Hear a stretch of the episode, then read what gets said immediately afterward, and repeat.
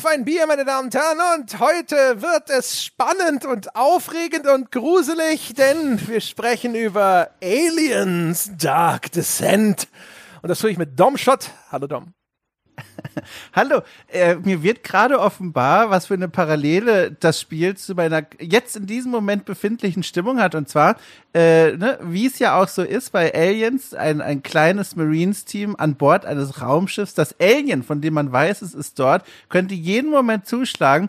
Und so ist es hier auch, weil ich weiß aus dem Vorgespräch, dass mir übel genommen wurde, dass das Spiel ausgewählt wurde. Und ich warte jetzt nur noch darauf, wann das Alien in andere Form rauskommt. So ist das gerade.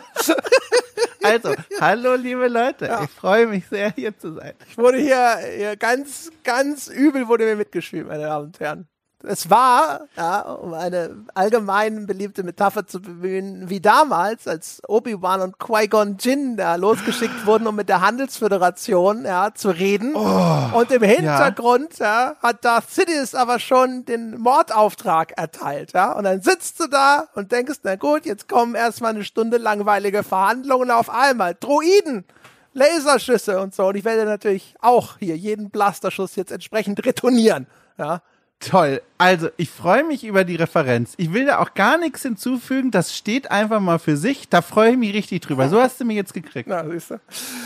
Ja, also, bevor wir über äh, diese, diese ganz besondere, ja, dieses Kleinod unter den Computerspielen allerdings sprechen können, sprechen wir vielleicht vorher über Getränke. Tom, was trinken ja. wir denn heute? Also, ich habe tatsächlich mir ähm, Entschuldigung, ich war gerade abgelenkt, weil draußen beginnt gerade ein richtiger Sturzbach an Regen runter zu knallen. Richtig gewaltvoll auch. So, jetzt bin ich wieder hier. Ähm, ich habe eine äh, Bierlieferung wieder bekommen und das hat mich wahnsinnig gefreut, weil ich das gar nicht auf dem Schirm hatte, dass da irgendjemand jetzt gerade Lust hat, mir was zu schicken. Und jetzt kam das hier an und ich habe in dem Paket gewühlt, aber keinen Zettel gefunden. Das heißt, gerne, wenn die Person das vergessen hat, dann mir nachträglich nochmal schreiben, dann werde ich in einem zukünftigen Podcast einen Shoutout machen, aber wenn es anonym bleiben soll, dann sehr gerne. Ähm, und zwar hat mich erreicht ein Radler, also ein Alsterwasser, wo auch immer man in Deutschland ist, ähm, mit der Aufschrift Moritz Fiege Radler äh, und das hier werde ich wählen und trinken, weil es sieht auch sehr gesund aus. Es hat wieder diese natürlichen Gelb- und Grüntöne, die so aussehen, als wollte man direkt ins Etikett beißen und sich damit was Gutes tun. Und äh, da freue ich mich sehr drauf. So ein leichtes Radlerchen, ne? Äh, das, das werde ich jetzt hier trinken. Ah, perfekt. Da haben wir ungefähr in die gleiche Kiste gegriffen. Ich habe hier ja vor einiger Zeit Bier bekommen vom lieben Marcel. Danke, Marcel. Und äh, weil der Marcel nicht nur ein netter Mensch ist, sondern auch ein verständiger, ein kluger Mensch ist, der offensichtlich ja quasi immer zuhört, wenn wir hier podcasten, hat er sich gedacht, der André hat ja in letzter Zeit öfter mal gesagt, dass er gerne alkoholfrei trinkt, ja, und gar nicht so viel Alkohol überhaupt zu sich nimmt und darauf hat er Rücksicht genommen. Deswegen sitzt hier vor mir jetzt ein, Achtung, ein Detmolder Erdbeerminze-Biermischgetränk. Ha! Fantastisch. Top. Und ich weiß nicht, ob du es im Hintergrund hörst, aber es beginnt mittlerweile zu blitzen und zu donnern. also ohne Witz.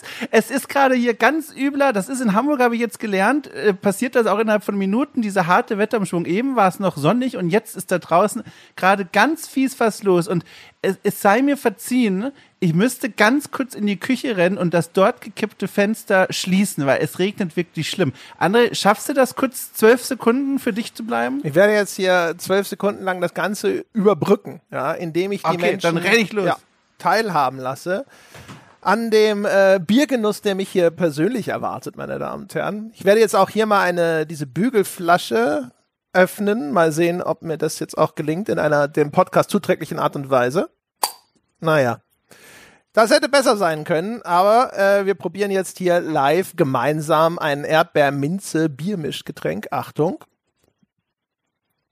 Mm, mm, mm. Oh ja, erstaunlich auf der minzigen Seite. Ich habe eigentlich, ehrlich, wenn ich ganz ehrlich sein darf, ich habe eigentlich erwartet, dass das widerlich schmecken wird. Äh, künstliche Erdbeeraromen. Wahrscheinlich sind die gar nicht künstlich. Wie ist denn hier, das Etikett ist hier gerade schwer lesbar. Hier ist ein bisschen, Moment, äh, ich gucke mal, also wahrscheinlich, keine Ahnung, ich kann das nicht lesen. Jemand hat beschlossen, dass eine weiße Schrift auf einem hellbraunen Untergrund eine gute Idee ist. Vielleicht wollen sie auch gar nicht, dass ich lese, was auf diesem Etikett steht. Wahrscheinlich sind es naturidentische Aromastoffe. Wahrscheinlich werden da sogar von Hand jeden Morgen in Detmold die Erdbeeren noch durch den Flaschenhals gepresst. Egal, ich habe erwartet, es ist so ein künstliches Erdbeeraroma und ein bisschen widerlich, aber gar nicht so schlecht. Dom. Ich probiere ja jetzt auch mal. Bin wieder zurück, bin ja mittlerweile in der Welt der Fitbits angekommen, kurz auf Topic am Rande, solange es noch drin ist. Äh, und kann jetzt euch live sagen, wie mein Puls war, nachdem ich einmal in den Westflügel gerannt bin. Und Ja, jetzt kommt die Fenster 119. 119. 119, das ist äh, Ich bin richtig gerannt, Leute. So viel ist mir das hier wert. Also, Wer weiß, wie dein Ruhepuls aussieht. ich probiere jetzt von Radler das Moritz Fiegebier. Nicht gleichzeitig atmen und trinken. Ne? Oh, es ist lecker. Es ist tatsächlich sehr lecker. Es ist sehr leicht und schmeckt genauso gesund, wie ich gehofft hatte. Also schmeckt sehr natürlich. Ob es das ist, weiß natürlich wieder kein Mensch, außer äh, Moritz Fiege. Ähm, aber ich finde es sehr lecker. Also ich bin sehr glücklich damit. Vielen Dank, lieber Bierspender oder Bierspenderin. Ja, ich bin auch sehr zufrieden. Es ist kühl, es ist süffig, es ist nicht so sehr auf der Erdbeer, sondern eher auf der Minzseite. Hervorragend. Genau das Richtige für einen lauen Sommertag. Hier ist es bislang ah, leicht bewölkt, aber ansonsten aber es ist einigermaßen kühl. Ja, hervorragend. Krass. Ja, So kann es bleiben. Äh, Eine Rückkehr der Backofentage ist allerdings, glaube ich, schon angedroht, oder? Es. Ja, Samstag wird's wieder hochgedreht. Also wenn hier, dann wahrscheinlich auch bei dir. Äh, Habe ich wenig Interesse dran, zumal, jetzt packe ich hier aber die ganzen Themen rein, ich einen Tag vorher ein Tattoo äh, gestochen bekomme im Ruhrpott, fahre ich extra hin und äh, fahre dann da wieder weg. Und am Samstag laufe ich dann mit offener Wunde durch die Welt und dann ist natürlich doof, dass die Sonne gerade da so doll scheint. Da muss ich mir noch so ein UV-Schutzanzügchen kaufen, damit in diese offene Haut da nicht direkt sich irgendwas Fieses reinlegt. Was passiert, wenn man auf einem frischen Tattoo einen Sonnenbrand kriegt? Das ist, glaube ich, richtig schlimm, weil da ist ja null Schutz drauf, ne? Also gar nichts. Die Haut ist ja richtig schwer verletzt durch mehrere Hautschichten durch. Ah, will ich gar nicht drüber nachdenken. Das ist ganz eklige Vorstellung. Uh, lulululu. Ja. Was, was wird's Uah. denn? Ein Anker, damit du in der Hamburger Population dich äh, besser eingliederst? Nee, ich bin ja großer Fan davon, also ich habe ja schon ein paar Tattoos, ich bin großer Fan davon, einfach für mich wichtige oder auch sonst wie Lebensstationen da so ein bisschen künstlerisch festzuhalten, weil ich das einfach sehr schön finde, ästhetisch, aber auch mir das was gibt. Und das wird tatsächlich äh, grob orientiert an einer ganz berühmten äh, Bilddarstellung ähm, aus der griechischen Antike, und zwar der Ajax und der Achill, der gemeinsam an diesem Brettchen was spielen. Das haben schon ganz viele Leute gesehen, ohne zu wissen, wer drauf abgebildet ist. Diese zwei Figuren, die da wirklich schwer übergebeugt über so eine Art, man möchte fast Schachbrett sagen, sitzen und äh, eben ein Spiel miteinander spielen. Und das ändere ich hier und da im Detail ein wenig ab, aber das ist das Grundmotiv und das wird entweder seinen Weg finden auf die noch freie Stelle am Unterarm oder am Oberarm. Freue mich sehr. Aber, aber welche Lebensstation, äh, wann hast du denn mit Ajax und Achill jemals Schach gespielt? Ja, das ist natürlich die wörtliche Exegese, die führt nirgendwo hin. Aber ich habe ja Archäologie studiert, daher das Motiv. Und mittlerweile mache ich ja viel mit Spielen und Spielkultur beruflich und das Motiv bringt das beides sehr schön zusammen. Aber ist das OK Äh, Cool Logo schon irgendwo gestochen? Nee, das nicht, aber noch besser, die Vase, gut, dass du fragst, die hat eine besondere Form, die Originalweise ist so ein Kantaros und das ist so ein bauchiges Trinkgefäß und da hat die Tätowiererin noch gefragt, so, ja, es sieht ein bisschen arg wuchtig aus, sind wir sicher, dass wir diese Silhouette wollen? Da habe ich gesagt, ah, Moment mal. Und dann habe ich ihr geschickt, die Vase, die damals eine, oder die Vasensilhouette, die damals eine Künstlerin für mich gemacht hatte, als ich diesen Blog Arctio Games gestartet habe, vor vielen, vielen Jahren und die wird jetzt die Grundlage für das Motiv und dann kommen noch mehr biografische Bezüge da rein, das ist ganz toll. Also ich bin da sehr happy damit, äh, freue mich jetzt schon. Okay. Also Archäologie, ich sehe, du, du hinkst ein bisschen hinterher, da ist ein Backlog an Tattoos. Ja, ja. ja, stimmt wirklich. Ja. Der Pott muss da auch noch irgendwo drauf, auch wieder sagen, als ja. Metapherbild, ne, irgendwie, ja. Ja, hast du denn, hast du denn irgendwelche, hast du Pläne? Also würdest du dir eine okay cool Tattoo machen? Also so richtig direkt einfach nur dein Logo oder ist dir das Nee, dann ich glaube Nee. ich glaub nicht, weil, also, so sehr ich meine Arbeit jetzt also wirklich sehr mag, also, ob, also wirklich, all das hier, also hier, okay, cool, alles, was hier so in dieses Feld reinfällt, ich glaube, wenn ich das explizit nicht mal mit so einer metaphorischen Trennlinie immer vor Augen hätte und das nicht mal irgendwie versteckt wäre in der Bild oder auf sowas, den Rücken äh, malen. Bildbedeutung, das ist eine Idee, da habe ich tatsächlich nicht gedacht. Also an einem sichtbaren Bereich zumindest nicht, das ist mir zu sehr an der Arbeit dran. Ich glaube, dann drehe ich durch. okay. Ich meine, du musst natürlich mit gutem Beispiel vorangehen. Ne? Also wie sollen sich deine Hörer mit gutem Gewissen okay cool Logos ja. tätowieren lassen, wenn sie sehen, der Chef selber ja, verweigert sich. Ja, ich weiß nicht. Also, das, also wer weiß, ist ja noch Haut übrig. Bin ja jetzt auch, äh, bin ja eine recht große Leinfläche, 1,90 Meter, da passt was drauf. Aber jetzt aktuell zumindest nicht. Nee, erstmal nicht. Mal gucken. Schauen wir mal. Es sind ja nicht die einzigen, die du enttäuscht hast. Überleitung. Ah, sehr gut. Ich hab mir schon gedacht, dass das der Tunnel ist, durch den wir jetzt fahren. Hat man das kaum sehen? Ich weiß nicht. Ja, also ich schon. Ja. Da ist das Alien. genau. Jetzt muss einfach so die Videoverbindung abreißen. Ja, ja, ja. Alle im APC. Was passiert denn da? um Gottes Willen. Ja, meine Damen und Herren. Also, Sie werden sich vielleicht fragen, nicht nur, wieso sprechen die über Aliens Dark Descent? Ich glaube, das, äh, das so ein kleines, nettes Spielchen, das aber vielleicht durchaus so, so eine, eine Mini-Welle irgendwo geschlagen hat. Aber die Frage ist, was machen André und Tom hier? Und das kam so, dass mir irgendjemand, wir wollen keinen Namen nennen, irgendein Kollege hat mir gesagt, es gibt ein Aliens-Spiel, aber das ist ein Aliens XCOM. Und dann habe ich gedacht, oh, das ist ja toll. Das spiele ich auch. Stellt sich raus, es ist gar kein XCOM. Es ist eine Mischung ein aus Echtzeitstrategie und Stealth, ja. Und wie bekanntlich, äh, ich kann Echtzeitstrategie nicht gut leiden. Zum Glück bietet es aber auch Stealth, was ich hasse. und ich habe gedacht so, was ist denn jetzt schiefgelaufen? Wie bin ich hier gelandet? Wieso bin ich auf einmal an diesem Punkt in meinem Leben? Ich konnte dann auch nicht mehr zurück. Ich hatte die Empfehlung ausgesprochen und dann schon beim wieder weiterspielen gemerkt, so, ja, so ganz richtig weiß nicht, was ich da gesagt habe. aber, aber dann sah ich schon auf Steam die Mitteilung, The Pod besitzt jetzt Aliens Dark Descent und damit rollte diese Kugel schon diesen Abhang runter. Wer wäre ich denn, um mich da nochmal reinzustellen, zu sagen, nee, ich ignoriere das Problem einfach, der wird jetzt erstmal locker, weiß ich nicht, 10 bis 15 Stunden spielen und dann muss ich mich erst in Zukunft um diese Auseinandersetzung kümmern. Oh mein Gott, hört man das übrigens im Hintergrund? Ja, das, das, das, Donnerkrollen? Um Gottes Willen, hier geht's richtig ab gerade. Klang eher wie so, ja. so eine, als ob deine Katze so knurrend neben dir sitzt, das Futter ausbleibt. Das war tatsächlich, aber es passt ja ganz gut zum Thema gerade. Also da hast du vollkommen recht, da habe ich es ein bisschen verkürzt. Ich wollte es verkürzen, weil das war zu dem Zeitpunkt auch so ein bisschen mein Eindruck, aber das stimmt auch, an sehr vielen Stellen weicht das davon ab. Im Kern aber, das ist jetzt mein letzter Rettungsversuch, das noch irgendwie zu legitimieren, ist es schon irgendwie richtig, weil es gibt dieses eine, vielleicht sogar eineinhalb Elemente, um sich das Spiel mal vorzustellen, die mich auf diese Gleichung gebracht haben. Und zwar zum einen, man schickt immer so ein kleines Squad äh, im Aliens-Universum Universum an einen schlimmen Ort, wo viele Gegner auf einen warten. Dort muss man Missionsziele erledigen.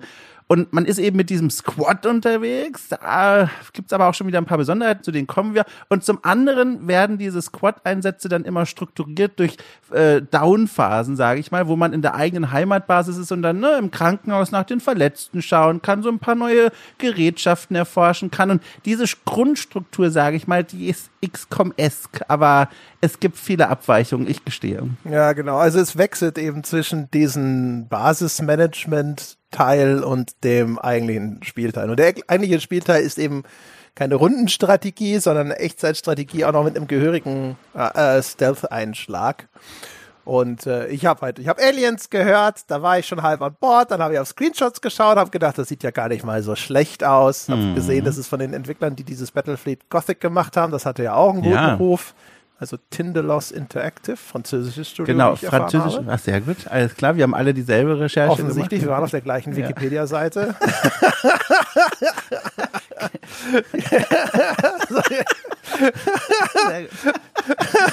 so die Fußspuren gesehen, auch wie in Star Wars, ja. ja. Nicht irgendwie so einen Ring hochgehalten, es waren Droiden. ja, ja, sehr gut. Ich wollte es vor dir sagen, ne, um zu zeigen, ich habe es auch nachgesehen, aber okay. Ja, ja da musst du schon schneller werden. Leute. Ne? Also so. Okay. genau. Ja, und äh, aber du bist ja nicht alleine sozusagen. Ich habe tatsächlich auch ja. damals schon irgendwo, jetzt ich habe geguckt auf der Produktseite, glaube ich, steht jetzt nicht drin. Ich kann nicht den Entwickler nee. selber an die Wand stellen, aber ich habe schon mehrfach irgendwie gehört, dass es irgendwie so ein ein Aliens XCOM sein soll, eben wegen diesem einen Merkmal wahrscheinlich. So. Aber jetzt mhm. hast du mhm. natürlich dadurch mehr oder weniger zufällig äh, den Menschen da draußen einen lang gehegten Wunsch erfüllt oder einem Teil der Menschen, weil man mich ja immer ja rein manövrieren wollte schon wieder in diese Situation seit meinem Stellaris-Test, dass die Leute gesagt haben, ja, aber André, du musst ja auch mal wieder ein Echtzeitstrategiespiel besprechen, das hast du doch geistes schlecht gemacht und du musst doch mal aus deiner Komfortzone raus und andere immer, nein, die ist komfortabel. Es ist sehr bequem hier. Was soll das? Das ist da draußen, ist alles steinig und pieksig und rau und wie Sand. Ich hasse Sand, ja. Und jetzt ist es passiert. Deswegen werde ich jetzt ja. heute quasi, ja, äh, mich von der Macht leiten lassen, äh, hin zu äh, dem Anschein von Kompetenz in einem Genre, von dem ich keine Ahnung habe. Ja, aber dafür hast du eine Kompetenz äh, in diesem Universum, in dem wir da unterwegs sind. Und die geht mir zum Beispiel komplett ab. Also Alien, Aliens, all das, das ist für mich eigentlich nicht mehr als ein, zwei Videospiele, die ich mal gespielt habe und nicht in bester Erinnerung habe. Zum Beispiel auch dieses Colonial Marines Spiel vor vielen Jahren. Äh, und zum anderen einen der Kinofilme habe ich gesehen. Das ist meine Berührungswelt mit äh, diesem Universum. Klar, ich kenne Bilder, ich weiß schon, wie man sich das vorzustellen hat, dieses Alien-Design und so weiter, aber ich kenne mich da nicht besonders aus. Ich komme mehr von der Seite, ach guck mal, das Spielmechanisch oder so, das interessiert mich hier sehr. Dafür wenig Ahnung, was hier eigentlich so ausgestaltet wird. Da ergänzen wir doch uns eigentlich ganz wunderbar. Wie Vanille und Himbeer. Yin und Yang. Live so für nämlich. Sie im Podcast. Ja, das ist richtig. Wir haben ja auch vor einiger Zeit einen Spaziergang, also eines unserer Bäcker-Formate ja. gemacht zu Alien Isolation. Auch da habe ich schon mit In-Depth Alien Knowledge geglänzt, möchte ich sagen. Und empfehle ja. das natürlich den Leuten sofort nachzuholen. Und dementsprechend kann ich hier als Deutschlands führender Alien-Experte natürlich sehr viel beitragen. Das stimmt. Ja, sehr gut. Ja, wo fangen wir denn an? Also, großes Spiel tatsächlich, ne? Ja, äh, ganz, ganz erheblich großes Spiel. Ich sag's auch gleich vorneweg. Also, das Ding habe ich nicht durchgespielt.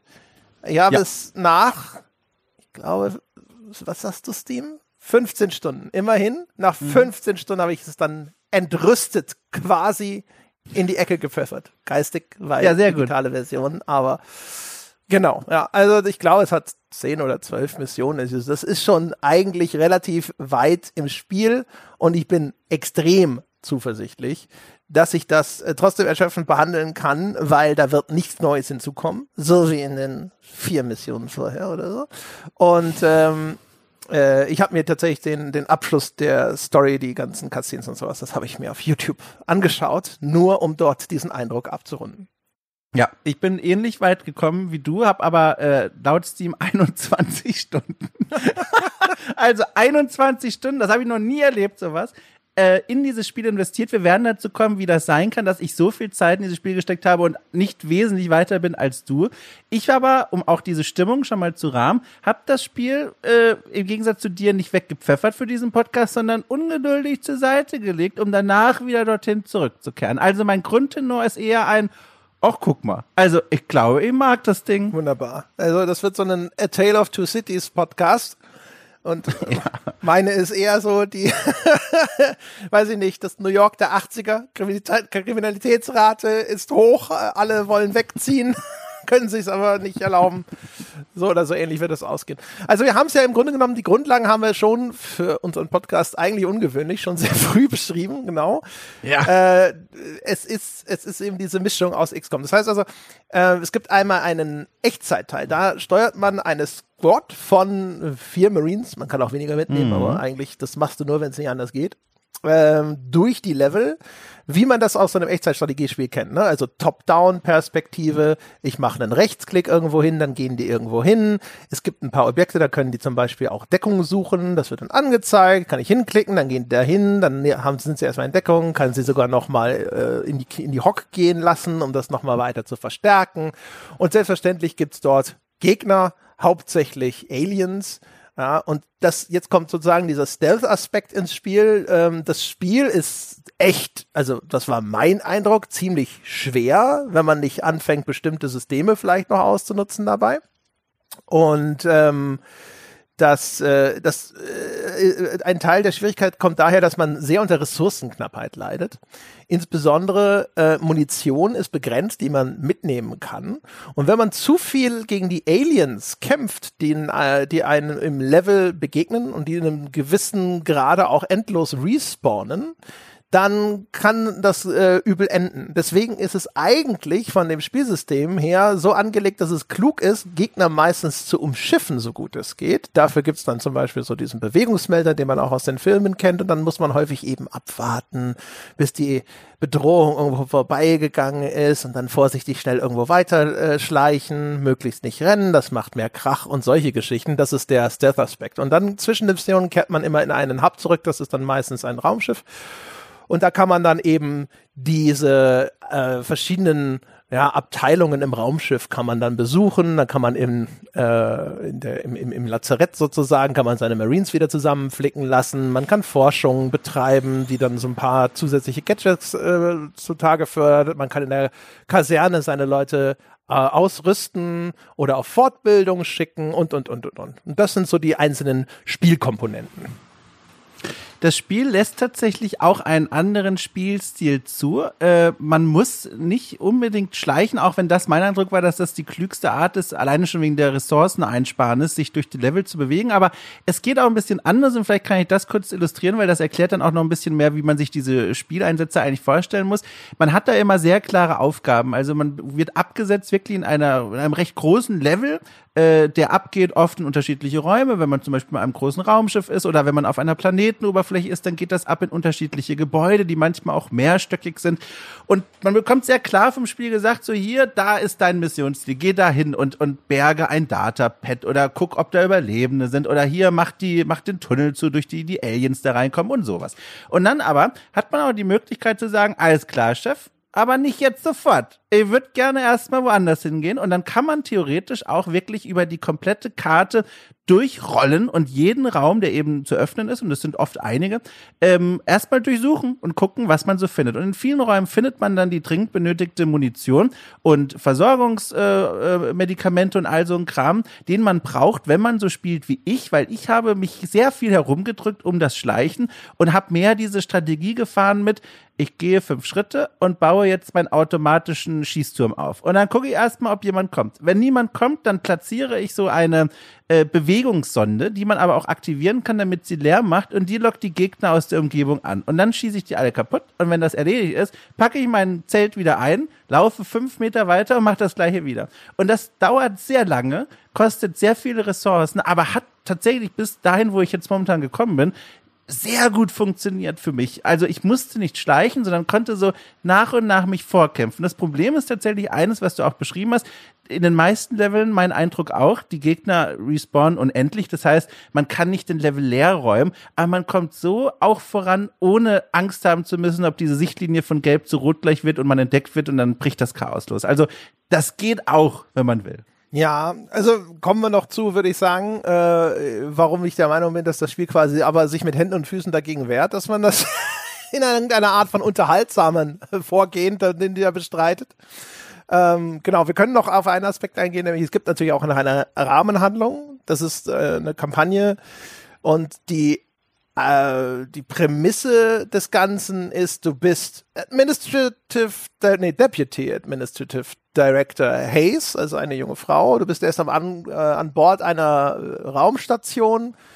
Die sieht so ein bisschen aus wie diese, ich glaube, das ist eine Raffinerie, die ähm, im ersten Alien äh, quasi äh, durchs mhm, Weltall mhm. geschleppt wird. Äh, das ist die Pioneerstation und auf der Pioneerstation kommt mysteriöse Fracht an, sind natürlich Alien-Eier drin und dann bricht das Chaos auf dieser Station los und dann löst du das Cerberus-Protokoll aus. Das ist so eine Säuberungsaktion sozusagen. Wir stehen natürlich im Diensten der Wayland Yutani Corporation. Das sind so die ewigen Bösen im Alien-Universum. Das sind diejenigen, die sich gerne immer die Aliens unter Nagel reißen wollen ne, für irgendwelche, als, um sie als biologische Waffe einzusetzen oder was auch immer die damit vorhaben. Und dann flüchten wir auf äh, ein anderes Raumschiff, das ist die USS Otago und die stürzt dann auf den Planeten Lethe ab. Äh, um den das Ganze alles kreist. So, und dann die Ausgangssituation nach diesem Intro, das ist ein spielbarer Intro-Level, auf dem sich diese ganzen Ereignisse zutragen. Dann sitzen wir also da mit diesem abgestürzten Raumschiff auf Lethe. Auf Lethe sind natürlich auch schon längst Aliens unterwegs und das Raumschiff ist dieser Hub, von dem ich vorhin gesprochen habe. Dahin geht's dann immer wieder zurück. Und das erzählt dann eine Kampagne, die sich bemüht, so die bekannten Storybeats aus Aliens zu reproduzieren, fügt dem auch eigene Ideen hinzu, die ausnahmslos scheiße sind und es insgesamt so einen, naja, so eine B-Waren-Story ehrlich gesagt. Ja, vielleicht sogar schon mit Flirt zum C-Buchstaben. Mhm. Also ich habe, das ist selten, dass mir das passiert, aber ich hab, war oft mit dem Finger und vielleicht sogar schon der Stirn auf der Leertaste, mit der man die Cutscenes abbricht, weil ich mir gedacht habe, okay, also es interessiert mich wirklich ganz wenig, was hier eigentlich so als Rahmenhandlung passiert. Ich wurde längst verloren schon zu Beginn des Spiels, weil ich nicht mehr so richtig verstanden habe, warum wir hier eigentlich irgendetwas machen und dann kommt dann später auch noch, das ist kein Spoiler, sondern nur so ein kleines Detail, dann kommt natürlich auch noch so eine persönliche persönliche Ebene mit rein. Diese Haze, die liegt dann zu Beginn im Clinch mit diesem General, nenne ich ihn einfach mal, der da das Sagen hat, wo man da gelandet ist. Und dann gibt's da erst Konflikte und hier, jetzt hauen sie ab und konzentrieren sie sich auf das, was sie machen. Ich bin Soldat, ich weiß, was zu tun ist und so. Und dann nähern die sich auf so eine komische Art an. Da gibt's fast schon sexuelle Spannung, habe ich das Gefühl gehabt. Und äh, ja, ja. Naja, also ja, leises sie berührt, Knistern, würde ich ja, sagen. Sie berührt ihn und sagt seinen Vornamen. Und er sagt, so hat mich seit Jahren niemand mehr genannt. Und das ist so das Niveau. Und da, also wenig invested gewesen in diese Geschichte. Ja, genau. Also es ist halt so eine, so eine typische Fanfiction-Story, die halt am Anfang ja, ja, sich ja. halt echt brutalen Fanservice ergeht. Ne? Also gerade nachdem die abgestürzt ist, die erste Mission geht in eine Kolonie namens äh, Dead, wie heißen die denn? Ist es Dead Fire? Dead Valley? Dead, Dead, Dead Valley? Valley? Also auf jeden Fall tot und tödlich. Ja, irgendwas. tot oder tot schon im Namen auf jeden Fall. Auf jeden Fall, da ist eine Kolonie und das folgt halt komplett den Beats von Aliens, also ne, den zweiten Teil der Reihe.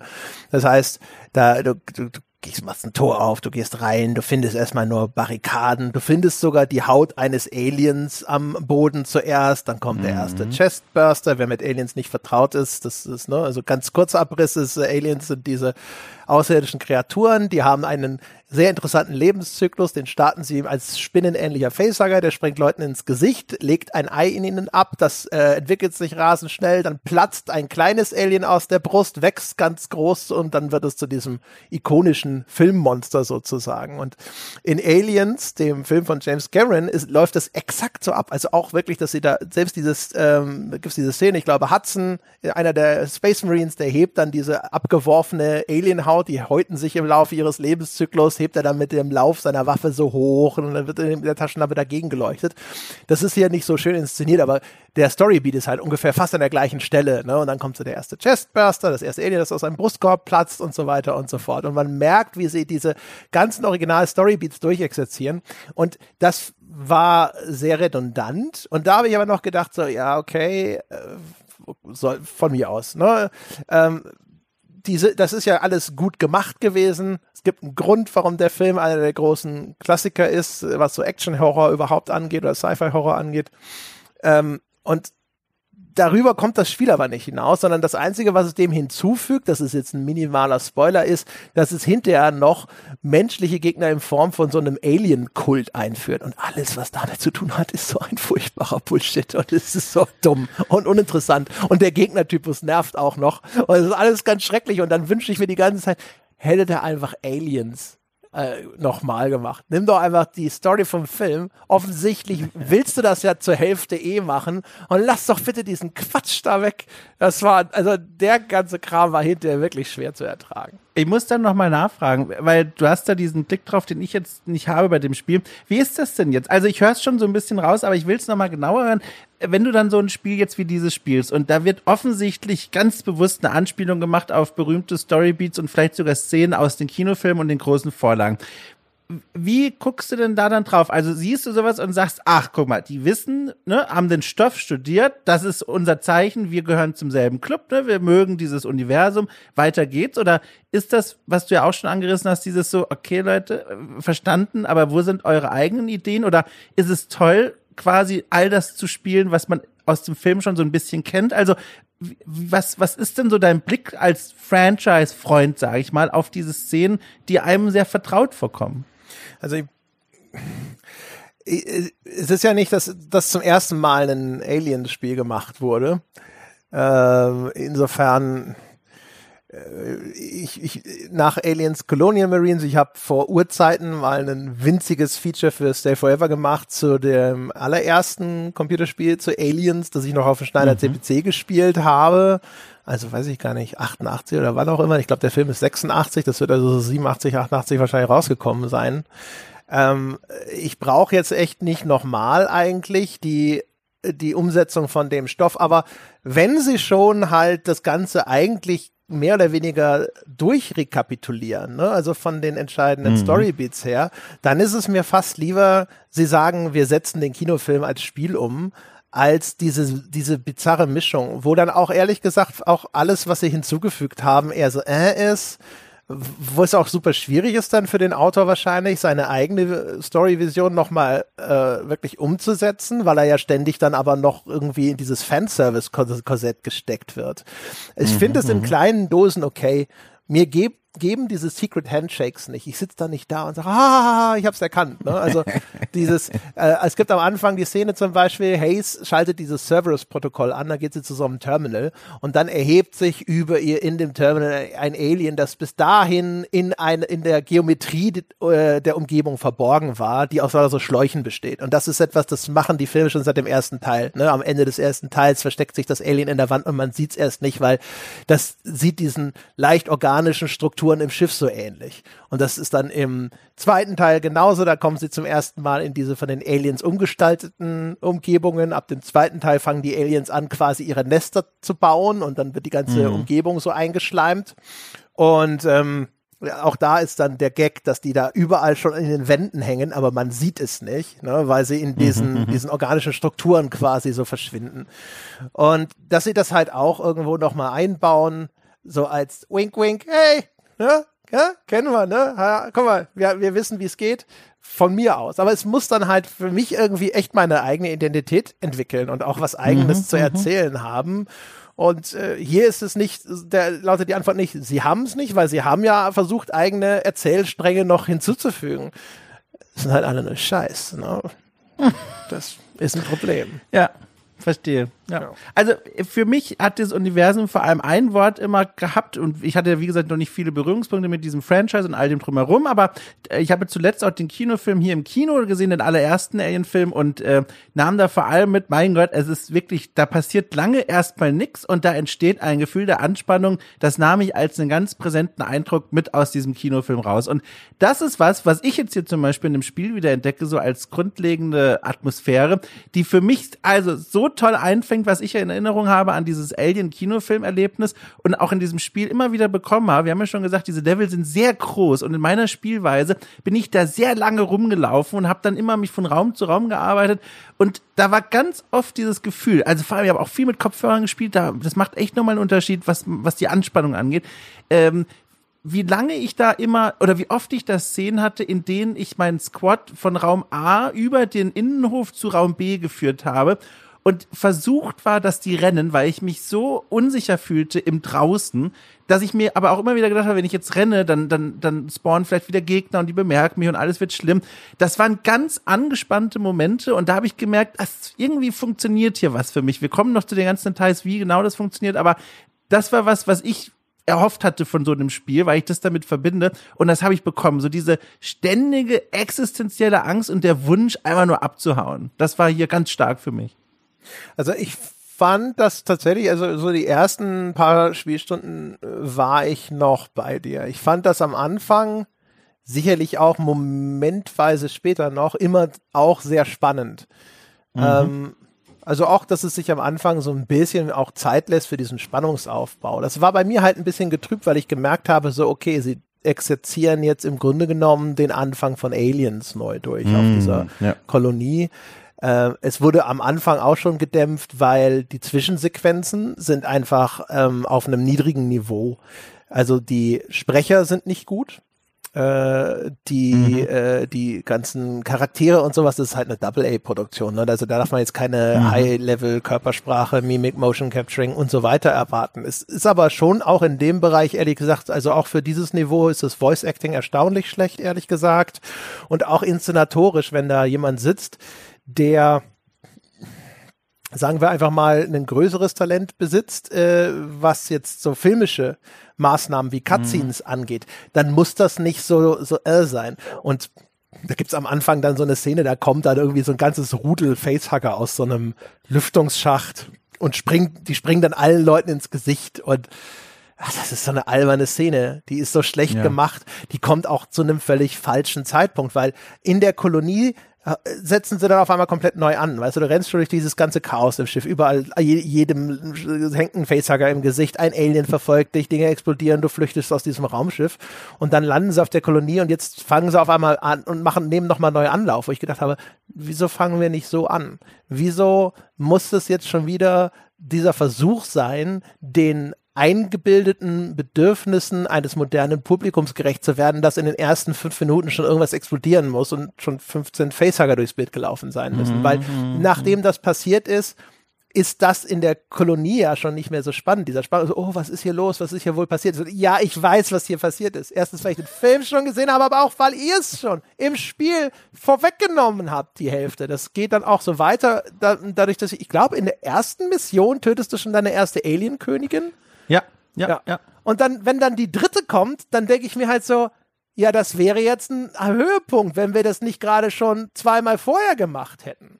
Ohne Not, möchte ich hinzufügen, weil das Spiel halt ne, schwer genug ist auch so, also es hätte sich diesen Boss aufheben können und aufheben sollen, macht es aber nicht. Und es hätte auch sich diese Cutscene, ne, wo die Monster schon mhm. sofort dutzendweise in die Kamera gehalten werden, das hätte es sich sparen sollen. Und das sind die Momente, wo ich sage, so, da hat es eben genau nicht verstanden, wie diese Franchise funktioniert, dass das Alien eben zurückgehalten werden muss, im Schatten bleiben muss und so weiter. Insbesondere auch gerade, ähm, wenn du Alien im Kino gesehen hast, wirst du ja festgestellt haben, wie unfassbar mhm. sensationell dieser Film für einen Film aus mhm. 79 oder so aussieht. Also man denkt, mhm. der kann nicht so alt sein, wie, wie er ist. Ne? Also grandios. Und ähm, ähm, ähm, ähm, ähm das ist halt, wenn, wenn du jetzt quasi als Spiel, deine Produktionsqualität ist einfach nicht so hoch, dann, dann mach doch erst recht. Also ne, der, der Film sieht so gut aus, weil er weiß, was er zeigen kann und was er besser in Schatten hüllt, äh, was er nur sekundenweise ganz kurz in, der, in die Kamera hält. Ne? Großaufnahme, das Maul öffnet sich, Schleim trieft, Umblende. Ja, und deswegen funktioniert das. Und das ist halt immer enttäuschend, wenn äh, nur auf so einer oberflächlichen Ebene signalisiert wird, so, ja, wir kennen uns aus, guck mal, hier sind all die Sachen, die in den Sachen, die du liebst, schon gemacht wurden, nochmal in schlechter. Das ist halt Quatsch, sondern wenn du es wirklich verstanden hättest, würdest du hier ganz anders vorgehen in deiner Struktur und auch in deiner, deiner Inszenierung, weil du weißt, so kann ich das nicht, nicht machen. Das ist nicht effektiv. Das ist auch nicht der Spirit sozusagen von dem ganzen Ding. Wenn du zum Beispiel, was man sieht in den Cutscenes ist, sie haben offensichtlich nicht die Shader-Qualität, um diese Aliens anständig aussehen zu lassen. Die sind nicht schleimig und glibberig, sondern die sehen aus teilweise wie so ein Alien-iPod. Die sehen halt glänzend aus wie frisch polierter Auspuff, ja. Und äh, das ist halt erstmal A, schlecht. Wenn du da, das ist so, wäre wär so dein, dein, mein erster technischer Demand gewesen als Creative Director. Ich brauche den Schleimshader. ja. Und äh, äh, als zweites, dann, dann zeig's doch nicht sofort in, in allen Details und mach keinen Close-up darauf, wie sich diese Alien-Kralle da irgendwie äh, über ein, ein Geländer legt oder sonst irgendwas. Wenn ich da sitze und erstmal denke so, hat da jemand einen so ein Gummihandschuh an oder ach, das war, das sollte das Alien sein. Von den Proportionen her war das so eine Alien-Klaue. Ne? Und, und du denkst so, äh. Ja, ich glaube, das ist so ein ganz großer Trugschluss auch einfach von vielen Menschen, die an das Franchise denken und dann, und auch wenn sie ein Spiel dann zum Beispiel machen dazu und dann glauben, okay, Alien-Fans sind Fans, weil sie Fans vom Alien sind. Aber du hast ja auch gerade schon gesagt, im ersten Kinofilm, wie lange das dauert, bis da mal irgendwas Alienartiges zu sehen ist, da schwingt ja viel mehr mit, was diese Begeisterung für diese Franchise ausmacht, als einfach nur dieses Alien da tausendfach zu sehen und direkt als Gegner zu zeigen. Und das Spiel hat mich auch an Stellen abgestoßen, inszenatorisch, wenn es gar nicht um die Cutscene selbst ging, um mal vielleicht kurz noch da zu bleiben.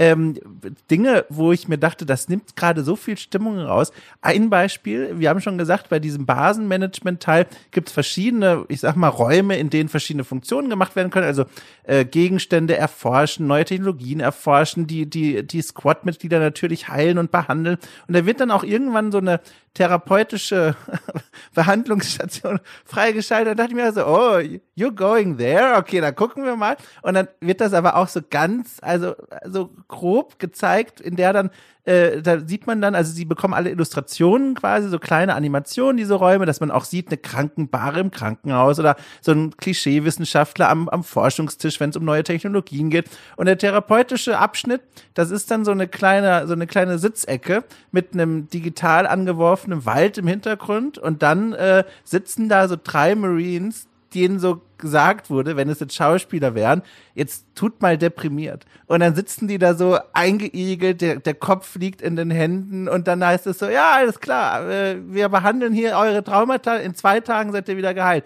Also um Gottes Willen von so einem Spiel erwartet ihr auch nicht irgendein Feingefühl, was dieses Thema angeht, aber das war ja so plump. Okay, Leute, also das, das kann ich halt auch nicht ernst nehmen und dann auch auf dem Planeten selbst, um ein anderes Beispiel noch kurz aus den Einsätzen herauszunennen, das ist eigentlich ein technisches Problem, hatte ich den aber hat auch für mich immer viel von dieser Stimmung kaputt gemacht. Ich habe ja schon gesagt, ich habe das auch sehr langsam gespielt und so soll man das, glaube ich, auch spielen, mit viel Stimmung zulassen, Kopfhörer drauf und so weiter. Und die Squad-Mitglieder, die brüllen regelmäßig so Barfs, die machen ja. Kommentare oder bestätigen eigentlich nur irgendwelche Aufträge, die man gibt. Und das wird, das geht schon los bei äh, rennt dorthin. Dann ruft derjenige, den du ausgewählt hast, stellvertretend für Squad, haben wir übrigens, glaube ich, noch gar nicht gesagt, man bewegt das Squad nicht einzeln, sondern immer nur als Gruppe. Ähm, dann ruft der dann immer irgendwas. Und oft ist es der Spruch, Stay Frosty. Und, und, und andere Sprüche aus den frühen 80ern, die, äh, die da irgendwie nicht so richtig reinpassen. Das war sehr störend, stimmungstechnisch. Und dann am schlimmsten war es, wenn sie noch Dinge gerufen haben, die mir eigentlich einen strategischen Hinweis geben sollen. Sowas wie, they're moving oder okay, ich glaube, da ist niemand mehr. Und in Wirklichkeit war immer das Gegenteil der Fall in diesen Fällen. Und dann dachte ich mir, okay, also dann sag doch einfach nix. Und das hat mich doll rausgeholt. Mhm. Das sind natürlich übrigens auch alles Zitate. Dachte ähm, mir. Also das Stay Frosty Marines, das sind ja. direkte Zitate aus dem Film. Und dieser Behandlungsraum auch. Ja, jetzt kommen mir die Insider-Informationen. Das oh. ist nämlich äh, die Menschen, die den Director's Cut gesehen haben. Es gibt geschnittene Szenen aus dem Original Aliens und eine davon ist Ripley in Behandlung. Und da sitzt sie nämlich genau in so einem Raum, wo auch über so eine Rückprojektion so ein Wald äh, äh, quasi ne, so Holodeck für Arme an die Wand geworfen wird. Und das ja, ist eine Szene, okay. Da erzählt sie, da kommt raus, dass Ripley nämlich eine Tochter hatte, die sie zurückgelassen hat und die ist jetzt irgendwie entweder schon gestorben oder ganz alt, weil Ripley so lange im Kälteschlaf war. Und das ist im mhm. Originalfilm, im Original-Kinofassung ist das nicht drin. Das kam hinterher über den Director's Cut raus und das zitieren sie hier. Äh, und da sitzt sogar ein, ein Jonesy-Klon äh, herum, die Katze, die im ersten Teil gerettet wird. Jonesy, die spielt am, mm am Anfang von Aliens auch eine kleine Rolle und deswegen sitzt da diese Katze in dem Ding. Aber ja, diese Therapieeinrichtung oder auch die Darstellung von Therapie im Spiel ist, ist kacke. Ne? Oder wenn man Quatsch, möchte, ist es insofern ist es äh, Ultra-Therapie positiv, weil man hier in zwei Tagen seine Leute einfach auf Knopfdruck heilen kann. Zuverlässig auch. Ne? ja, äh, also Sätze wie, also nochmal, das ist das falsche Spiel, um hier irgendwie, glaube ich, hohe Ansprüche zu stellen, aber es ist auch gleichzeitig nicht sonderlich elegant oder klug gelöst. Dann steht da halt auch, okay, äh, jeder Tag in Therapie halt zwei Traumapunkte. Und das ist so, Entschuldigung, also als jemand, der schon mal Kontakt mit solchen Einrichtungen hatte, ich kann nicht anders, als davor zu sitzen und zu denken, ach, kann man das nicht anders machen? Ich weiß nicht. Naja, aber das reiht sich nur ein. Das ist kein Höhepunkt im negativen Sinne, das reiht sich einfach ein. Ja, nee, ich musste sofort an, an dich denken und habe auch gedacht, so, na, das wird dem Dom nicht äh, besonders positiv auffallen. ähm, genau, es ist halt in der, in der Hinsicht halt super mechanisch. Ne? Und Ja, äh, ja. Ähm, äh, das ist jetzt auch nichts, wo ich sage, daran ist das Spiel gescheitert. Diese, diese Shouts sind tatsächlich äh, einfach schlecht umgesetzt. Ne? Also das ist ein Ja, großer ja. Teil eines Blogs, den ich bei mir einfach nur mit Jank überschrieben habe. Äh, so der neumodische Begriff einfach, der so fehlendes Polish aller Art umfasst. Und das gehört halt dazu. Erstens, die werden zufällig ausgegeben. Das heißt, sie sind situativ extrem unpassend teilweise. Bis hin zu, und das ist wirklich bizarr, es gibt eines, da rufen sie sowas wie, sie haben uns entdeckt oder sowas. Und das machen sie aber, sobald nur Kontakt auf dem Bewegungsmelder existiert. Das heißt, er schreit das, wenn Aliens hinter einer meterdicken Wand irgendwo langlaufen, die er gar nicht sehen kann, die ihn nicht hören und die nichts entdeckt haben.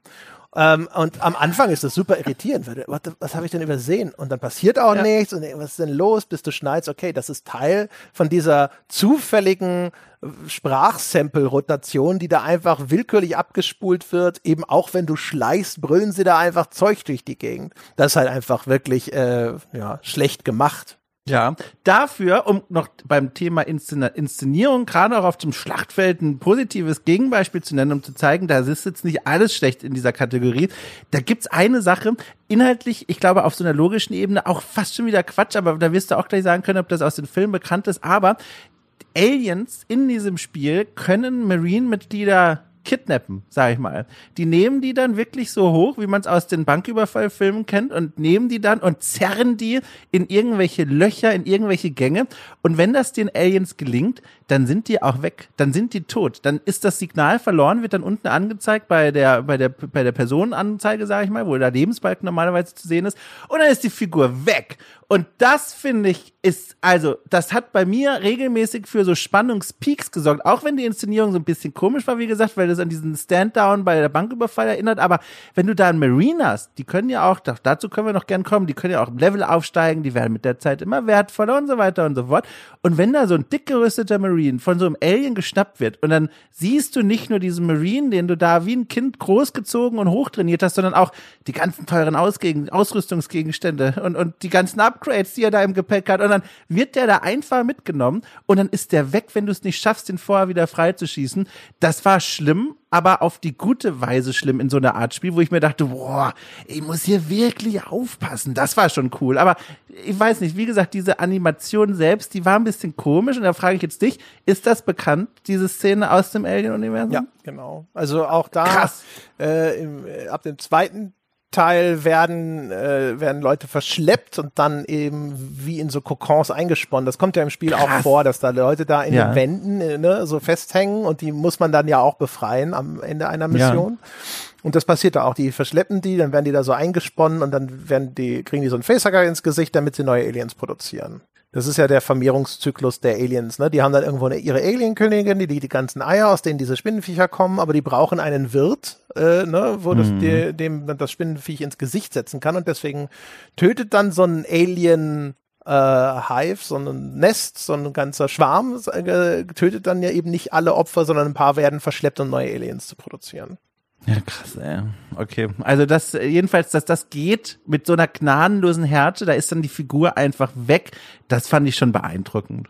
Das ist halt, das ist schon, das ist schon gut angefangen. Jetzt können wir, äh, jetzt können wir mal umschwenken und mal äh, wirklich über positive Aspekte sprechen, weil gerade am Anfang, nachdem ich meine Enttäuschung überwunden hatte, dass ich es mit einem Echtzeitstrategiespiel zu tun hatte mehr, ähm, äh, da war ich erstmal durchaus angetan, weil es ist eines von diesen Echtzeitstrategiespielen, wo man sehr häufig die Space-Taste drückt, um jetzt nicht direkt zu pausieren, das schaltet man in so eine super Zeitlupe und dann sucht man Spezialfähigkeiten aus, äh, du hast, kannst eine Schrotflinte hast du dabei, du kannst hinterher eben diese Sentry Guns, diese automatischen Geschütze aufstellen, ähm, du kannst sogar auch Türen verschweißen in dem Level. Das fand ich anfangs super cool, dass das eingefangen ist. Das wird im Film ja, Ja. auch ständig gemacht. Türen verschweißen, damit die Aliens dich, äh, damit du ne, nicht, damit die dir nicht in den Rücken fallen können und so. Und das alles übrigens auch in jetzt was die eigentliche Spielgrafik angeht, einer echt ganz guten Optik, die auch tatsächlich gerade so die Lichtstimmungen und natürlich auch Ja. die Umgebungsdesigns und Details der Filme gut einfängt. Ich war am Anfang, als ich da durch diese Kolonie geschlichen bin, ne, also auch wenn ich das Gefühl hatte, so okay, sie rep reproduzieren hier nur, aber ich habe gedacht so, Mensch, also dafür, dass das so so eine Top-Down-Perspektive ist, ne, das ist schon, das ist schon ganz cool eingefangen. Ne? Also diese harten, ganz blau-weißen Lichter ne? und dann sehr viel Dunkel dazwischen. Das war eigentlich echt ganz, ganz geil. Also das hat schon eine gute Anmutung. Gerade dafür, dass die Perspektive so völlig abweicht von den Filmen, hat man das Gefühl, doch, das ist stimmig. Und die Lichtstimmung, also das war so toll. Und dann haben sie da so ein Gimmick, also eigentlich ein Feature, also ich muss es, es ist ein Feature, Gimmick klingt fast schon abwertend, so ein Feature drin, das ich vor allem zu Beginn viel benutzt habe, als ich das Spiel erst noch so ein bisschen lesen musste. Ich erzählte ja schon, es gibt überall diese Munitionskanister und Notfallsanitäterpäckchen und so, ne? Also überall liegen Dinge rum, die man aufsammeln und durchsuchen kann. Aber um die zu finden, äh, muss man auch erstmal erkennen, woran sehe ich denn? Welche sind denn jetzt die Gegenstände, mit denen ich interagieren kann und was ist einfach nur Leveldesign? Und da gibt es ein Hilfsmittel, das vor allem ich zu Beginn eben viel eingesetzt habe, um das Spiel erstmal zu lernen. Und zwar, das ist so eine Art äh, Fokustaschenlampe. Man kann mit der gedrückten linken Maustaste äh, einem Marine anwählen, der macht es dann automatisch, deine Mauszeiger folgen, den Raum mit so einer super leistungsstarken Taschenlampe zu durchleuchten. Und das ist ja so toll, weil zum einen erfüllt das eben die spielmechanische Funktion von, du scannst manuell quasi den Raum und Gegenstände, die du auch wirklich benutzt und aufsammeln kannst, bekommen dann so eine Silhouette dauerhaft, damit du dann auch wirklich weißt, was du hier mitnehmen kannst und was nicht. Aber das ist eben, und das ist das Geniale daran, finde ich, nicht nur spielmechanisch sinnvoll, sondern das tut auch der Spielatmosphäre total was, weil man dann wirklich in diesen Raum reinkommt und dann läuft man da im Schritttempo rein, die Gewehre sind erhoben und dann leuchtet man da so von links nach rechts und sieht auch teilweise erheblich wirklich mehr, wenn man diese Taschenlampe benutzt. Und das bekommt so einen Stimmungsplus einfach. Das hat mir so gut gefallen. Und wie gesagt, das wird dann verwässert, weil man lernt dann sehr schnell zu lesen, okay, das sind die Kartönchen und die Kisten, die ich benutzen kann, aber gerade zu Beginn, wie oft ich diese Taschenlampe benutzt habe, um die Räume zu durchleuchten. Und dann, wie gesagt, mit dieser tollen Lichtstimmung, ach, das war toll, das hat mir gut gefallen.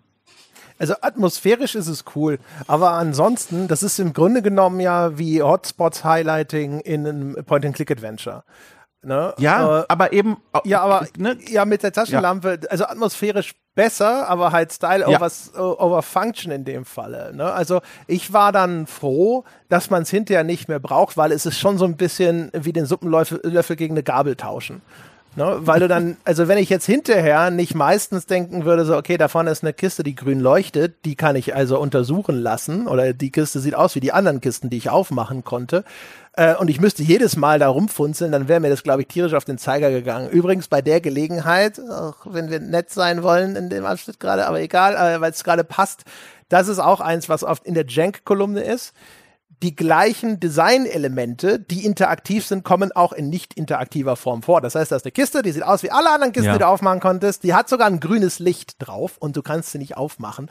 Und das ist der, die Taschenlampe. das ist der Moment, wo der Designer eigentlich schon wieder die Ohrfeige kriegen muss, wo die Hand aus dem Monitor kommen muss, direkt, wenn er noch vor seinem Editor sitzt und sagt, nein, deine Designsprache ist grünes Licht, heißt, ich kann das aufmachen. Mach das grüne Licht aus, ja, oder lass mich das aufmachen.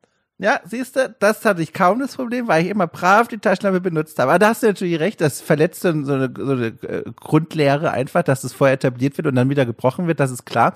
Aber ich glaube, da kann man an der Stelle auch herausheben, je nach Spielertyp, wie man so im Spiel begegnet, nimmt man das unterschiedlich gewichtig wahr. Weil ich hatte ganz oft auch einfach die Momente, äh, in denen ich dann wirklich ein Feuergefecht hinter mich gebracht habe und dann in einen neuen Raum reingekommen bin und ich schon wusste, hier ist nix. Also man sieht das ja, isometrische Perspektive, man erfasst den Raum mit einem Blick, wenn er nicht so allzu groß ist und dann aber trotzdem aus so einem immersiven Atmosphäre-Moment heraus dachte, ja, selbstverständlich leuchte ich da jetzt mit der Taschenlampe rein. Das würde mein Squad jetzt machen. Und das war dann so toll, dass ich das einfach machen kann, wo ich mir dachte, toll, das kommt in die Bonusliste, das macht das Spiel toll. Aber wie gesagt, wenn man dann eben davor sitzt und das ein bisschen systemischer spielt und dann sagt, nö, ich, ich Taschenlampe brauche ja gar nicht, ich verstehe, was ein Raum kann und was nicht, meistens, außer es bricht die eigenen Regeln, dann verstehe ich den Einwand. Aber ich will nur mal sagen, man, also wenn der richtige Kopf, sag ich mal, davor sitzt oder der, der passende Kopf für dieses Feature, dann kann man das auch sehr gut genießen.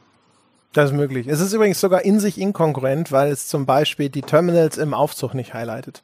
Und gerade, das war jetzt eine Kleinigkeit, aber in der allerersten Mission bin ich rumgelaufen, habe noch brav mit meiner Taschenlampe geleuchtet und habe dann den Aufzug nicht als Aufzug erkannt, weil ich habe den Terminal angeleuchtet und der wurde nicht weiß highlighted. Ja. ja die, die Aufzüge übrigens, jetzt letzter Punkt für Jank, dann können wir wieder in die, in die tolle Liste rein. Aber die Aufzüge, sowas habe ich noch nie erlebt. Aber vielleicht kenne ich nicht einfach alle Videospiele der Welt, aber das ist ganz lustig. Ganz oft in diesem Spiel muss man Aufzüge benutzen, Etagen wechseln, ne? wir alle wissen, was das ist. Aber intuitiv will man in den Aufzug rein und dann auf das Terminal klicken und dann wählt man den Stock aus. Das Spiel funktioniert aber anders. Das Spiel wenn du mit deinen Figuren in den Aufzug reinklickst, im Sinne von hier geht dorthin, dann denkt das Spiel, jetzt mal einfach erklärt offenbar, alles klar, er rennt in den Aufzug, also wird er den Aufzug auch benutzen. Und dann läuft das, geht, lässt das Spiel ein Protokoll quasi ablaufen, man merkt, ich kenne mich aus damit, und wartet darauf, dass alle Figuren in dem Aufzug drin sind, nimmt dir dann schon, während die letzte Figur die Schwelle zum Aufzug überschreitet, die die, die Kontrollgewalt. Du kannst kurz nichts machen in dem Spiel und dann öffnet sich das, das Terminal-Menü, wo du deine Stockwerke auswählen kannst. Wenn du aber nur im Rahmen eines schwierigen Feuergefechts gegen Aliens und andere Kreaturen da reingestolpert bist, dann und dann den Aufzug benutzen willst, geht das nicht. Du musst erst den Aufzug wieder verlassen, dann in den Aufzug wieder neu reingehen und dann das Stockwerk auswählen. Und es klingt vielleicht noch nicht mal mehr nach einer Kleinigkeit, aber das hat mich mehr als häufig gestört, muss ich sagen. Ja, nicht nur das. Aber nur die Einblendung, ja. möchtest du in dieses Stockwerk fahren, kommt ab und zu schon bevor der letzte Marine im Aufzug ist. Ja, ja und dann ja. ja. Und dann sitzt du da und denkst dir so, lässt den zurück und meistens bei den normalen Marines nicht, aber manchmal hast du hinterher auch zum Beispiel Figuren, NPCs im Schlepp, die du gerettet hast. Und wenn dann die Einblendung kommt und du sagst, ja, komm, fahr los, dann wartet es nicht einfach brav, bis alle deren Route du ja schon dorthin geklickt hast. Du steuerst ja immer alle Figuren auf einmal, haben wir schon gesagt. Du kannst keine Figur einzeln auswählen und einzeln kontrollieren, du steuerst immer den gesamten Trupp. Ähm, und wenn du mehrere Aufgaben verteilst, dann sucht die KI Leute aus. Ne? Du klickst drei Kisten an und dann werden quasi, laufen zufällig drei Marines los und der eine geht zu der Kiste, der nächste zu der und so weiter. So, und jetzt hast du noch, also die, die laufen jetzt alle auf diesen Aufzug zu. Ich habe dem gesamten Trupp den Marschbefehl gegeben. Trotzdem kommt diese Einblendung schon. Und wenn du dann sagst, ja, fahr los, dann wartet es nicht, bis alle Figuren da sind, sondern dann sagt es, bist du dir sicher? Weil die Figur, die du zurücklässt, ist dann tot. Und ich so, was? Wovon redest du denn hier? Warum ist er tot? kommt diese Einblendung? Ja. ist auch so radikal, weißt du, statt zu sagen, er muss dann warten, bis der nächste Paternoster kommt. Nein, er ist tot. ja, das ist halt so alles, was du ungeschützt zurücklässt. Das ist ja auch wie ja, wenn ja. du, wenn du Geschütze aufgestellt lässt in einem anderen Stockwerk weil du vielleicht nur runtergehen willst in den Raum, du weißt, da ist noch ein, äh, ein Medpack, so ein Heilpaket, das du irgendwie da liegen gelassen hast, weil dein Inventar voll war. Das willst du nur schnell holen, hast oben deine Geschütze, denkst dir, sehr gut, die habe ich gut platziert, die lasse ich da stehen, fährst runter, kommst wieder hoch, alle Geschütze kaputt. Ja. Immer. Ja gut, die Aliens, also ja, genau, kannst du dann auffüllen. ja. ohne dass eine Patrone verschossen wird. Ja, ja, ja. also das ist übrigens auch so ein Ding. Tut mir leid, thematisch passend. Was ich als als Fan zumindest von den ersten drei Alien-Filmen hasse, ist, wie ineffektiv die Waffen sind in dem Ding. Im zweiten Alien gibt es äh, diese Szene mit diesen Sentry Guns, mit diesen automatischen Geschützen. Da gibt's äh, in dem Director's Cut ist die Szene sogar noch länger und dann sehen wir, wie die Aliens eines nach dem anderen von diesen Geschützen zersägt werden, ja, ohne eine Chance an diese Dinger ranzukommen. Die werden hinterwirkungslos, weil ihnen die Munition ausgeht. Und in diesem Spiel kann eine einzelne Alien-Drohne auf dieses Geschütz zurennen, durch das komplette Feuer schlucken und sie dann kaputt schlagen, wenn du nicht zusätzlich eingreifst. Und das war diese, wie, wie ineffektiv sich diese Waffen ein, anfühlen. Das trägt ein bisschen zu der Spannung dieser Gefechte bei, weil du weißt, wie wirkungslos deine Maßnahmen sind, wenn du nicht als Spieler mit den ganzen Spezialfähigkeiten und den anderen Sachen, die dir gegeben werden, eingreifst und es zu deinen Gunsten wendest. Aber so aus so einer, ich mag die Filme-Perspektive, habe ich gedacht, das ist so beschissen, das, nein, so funktioniert diese Welt doch nicht. Mhm äh, gleichzeitig, und da hatte ich immer das Gefühl, das Balancing ist hier so ein bisschen durcheinander oder wieder auch in irgendeinem äh, einem Film erklärt oder so, dass einige der Waffen und Spezialfähigkeiten wahnsinnig stark sind und andere, wie du gerade beschrieben hast, kaum etwas ausrichten. Also ich habe in bester Erinnerung zum Beispiel den Flammenwerfer. Das ist eine der Waffen, die man freischalten, also erst erforschen und dann den Squad-Mitgliedern in den Arm drücken kann, die im Rang aufsteigen, also schon eine Weile mit dabei sind und Aufsätze, äh, Einsätze überleben und so weiter. Und dieser Flammenwerfer, der kam mir sehr stark vor. Also gerade in diesen größeren Kämpfen, wir haben schon erwähnt, es gibt immer mal wieder auch Aliens, die als Bossgegner inszeniert werden. Äh, die haben dann auch einen eigenen Lebensbalken. Der schmilzt aber ganz schön. Und einmal auch so stark, da musste ich gucken, ob ich auf dem richtigen Schwierigkeitsgrad spiele. Das kam mir alles so ein bisschen durcheinander vor. Andererseits, mein Gott, es ist halt auch ein Flammenwerfer. Also beschweren werde ich mich in so einem Spiel sicher nicht, indem es so viele Strafmechaniken gibt und so viel schief gehen kann. Aber es fiel mir schon auf. Also die normalen, was sind das, Pulsgewehre, was auch mhm. immer, die sind so, alles klar, es ist so ein bisschen mit dem Löffel den Apfel schneiden. Es geht schon, wenn man mir Zeit lässt, aber äh, richtig schnell war das nicht. Und da dachte ich dann beim Flammenwerfer, boah, habe ich hier How do you turn this on irgendwo eingegeben? Also wo, wie ging das denn jetzt?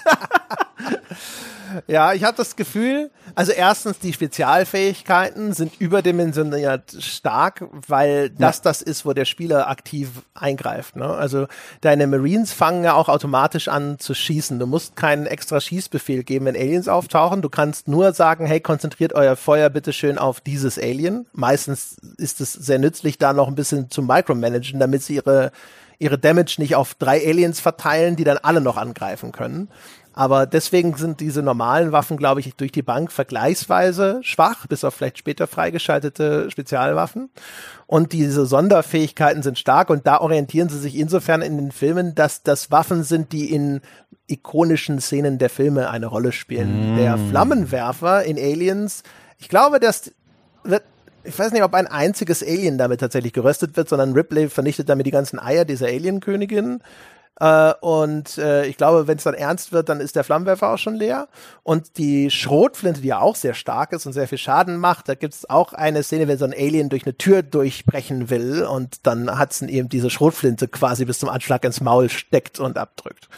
Ja, verstehe. Okay, dann hat es da die Inspiration, aber gut, du hast auch vollkommen recht, das ist ja auch der Teil, der sich mächtig anfühlen soll und vor allem ist das ja auch dann als Balancing gegen Counterpart quasi, ist das ja auch äh, äh, eingeschränkt, wie häufig man diese Sonderangriffe benutzen kann. Da gibt es nämlich eine Ressource, die regelt, äh, Kommandopunkte heißen die, die regenerieren auch langsam automatisch, aber auch wirklich sehr langsam. Also da muss man schon warten, wenn man da das System ausnutzen will. Und mit diesen Kommandopunkten kann man diese besonderen Fähigkeiten einsetzen. Und da kommen wir übrigens, wir sind ja sowieso schon die ganze Zeit bei den Makeln, kommen wir zu was äh, ganz organisch, was mich so ein bisschen irritiert hat. Also nach einer Weile versteht man es schon, aber es ist zu Beginn so ein bisschen schwer zu lesen und zu verstehen, wie all diese Mali und Boni und Ressourcen und Kommandopunkte eigentlich miteinander verwoben sind. Es, ich habe ja gerade von diesen Kommandopunkten erzählt, die wichtigste Ressource eigentlich in diesem, in diesem Modus, in dem man in Zeitlupe Befehle gibt und Dinge einsetzt, Waffen einsetzt. Ähm, aber die, die, die, die streuen direkt aus in andere Systeme. Es gibt dann ein, ein System, System äh, so ein Vergeltungsmeter, der lädt sich auf, je länger so ein Kampf andauert, dann kann man den aktivieren, dann gibt's wieder Boni und neue Kommandopunkte werden äh, aktiviert und da sind so viele Ressourcen mit dabei. Es ist schwer zu Beginn die Übersicht zu behalten und das wird Ausgerechnet vom Spiel selbst übrigens, sehr schön illustriert. Ich habe beim Spiel mal einen Screenshot gemacht von einem der Tooltips, die in den Ladebildschirm gezeigt werden. Also immer diese Infotextchen so, ne, man kennt's ja. Und habe ich mal einen Tooltip gescreenshottet und notdürftig übersetzt, äh, damit wir, also weil ich finde, das illustriert wunderschön, was dieses Spiel durchaus auch als Problem hat, nämlich diese Inflation von Ressourcen und Systemen, die ineinander übergreifen. Und dieser Tooltip lautet wie folgt. Also, ich zitiere. Früher oder später wird Ihr Squad Gesundheit verlieren oder Stress ansammeln. Das erhöht die Vergeltungsanzeige, die die Regenerierungsrate von Kommandopunkten massiv erhöht und allen Marines einen Tapferkeitsbonus verleiht und sie stärker heilt, sobald die Vergeltungsanzeige aktiviert wurde. Ihr habt's mal, ihr habt mal Bibelexegese gemacht. In diesem Satz sind fünf Ressourcen genannt. Gesundheit, Stress, Vergeltung, Kommandopunkte und Tapferkeit. Das sind alles Systeme in dem Spiel. Und bis man mal verstanden hat, finde ich zumindest, wie all das zusammenwebt, da mussten erst mal ein, zwei Spielstunden vergehen. Und das fand ich ein bisschen einsteigerunfreundlich. Ja, da ist halt sau viel Zeug drin, wo du erstmal eine, eine Übersicht für dich selber gewinnen musst, bevor du verstehst, ja. was du da tust. Das ist sowieso etwas, also ich sag mal so, unter normalen Umständen wäre das alles halb so wild. Das ist ein Spiel, das möchte in sich in mehreren Runs gespielt werden. In, in der Hinsicht, dass, wir haben es schon gesagt, diese Missionen sind enorm umfangreich. Absurderweise insbesondere die erste Mission, was ich ja. nicht einsehe. Ich glaube, es ist mir in meiner gesamten Spielzeit keine andere Mission äh, unter, untergekommen, die so ausladend ist, wie ausgerechnet die allererste richtige nach dem Tutorial Spielmission, die glaube ich zwölf Subziele äh, ja. äh, beinhaltet. Und das höchste, was ich danach hatte, waren, glaube ich, sieben oder sowas. Also ja. völlig absurd, mit so einem monströsen Level zu starten. Und das Spiel möchte, dass man zwischendrin äh, immer mal wieder vielleicht die Entscheidung treffen muss, okay, wir müssen hier abbrechen. Dieser Trupp an Marines ist psychisch am Ende, hat seine Ressourcen verbraucht, es ist zu gefährlich, mit denen weiterzumachen. Am Ende stirbt einer von denen. Die hole ich jetzt zurück zu dieser USS Otago und dann schicke ich einen frischen Trupp Leute rein. Und die können dann auch eigentlich an dem Punkt weitermachen.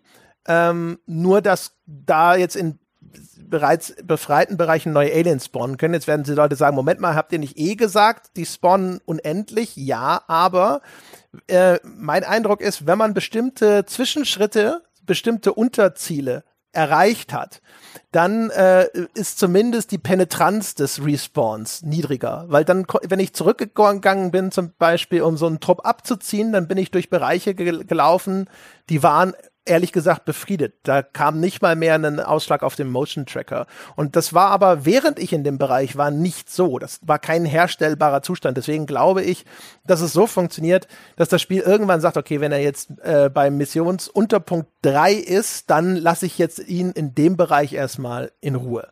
So.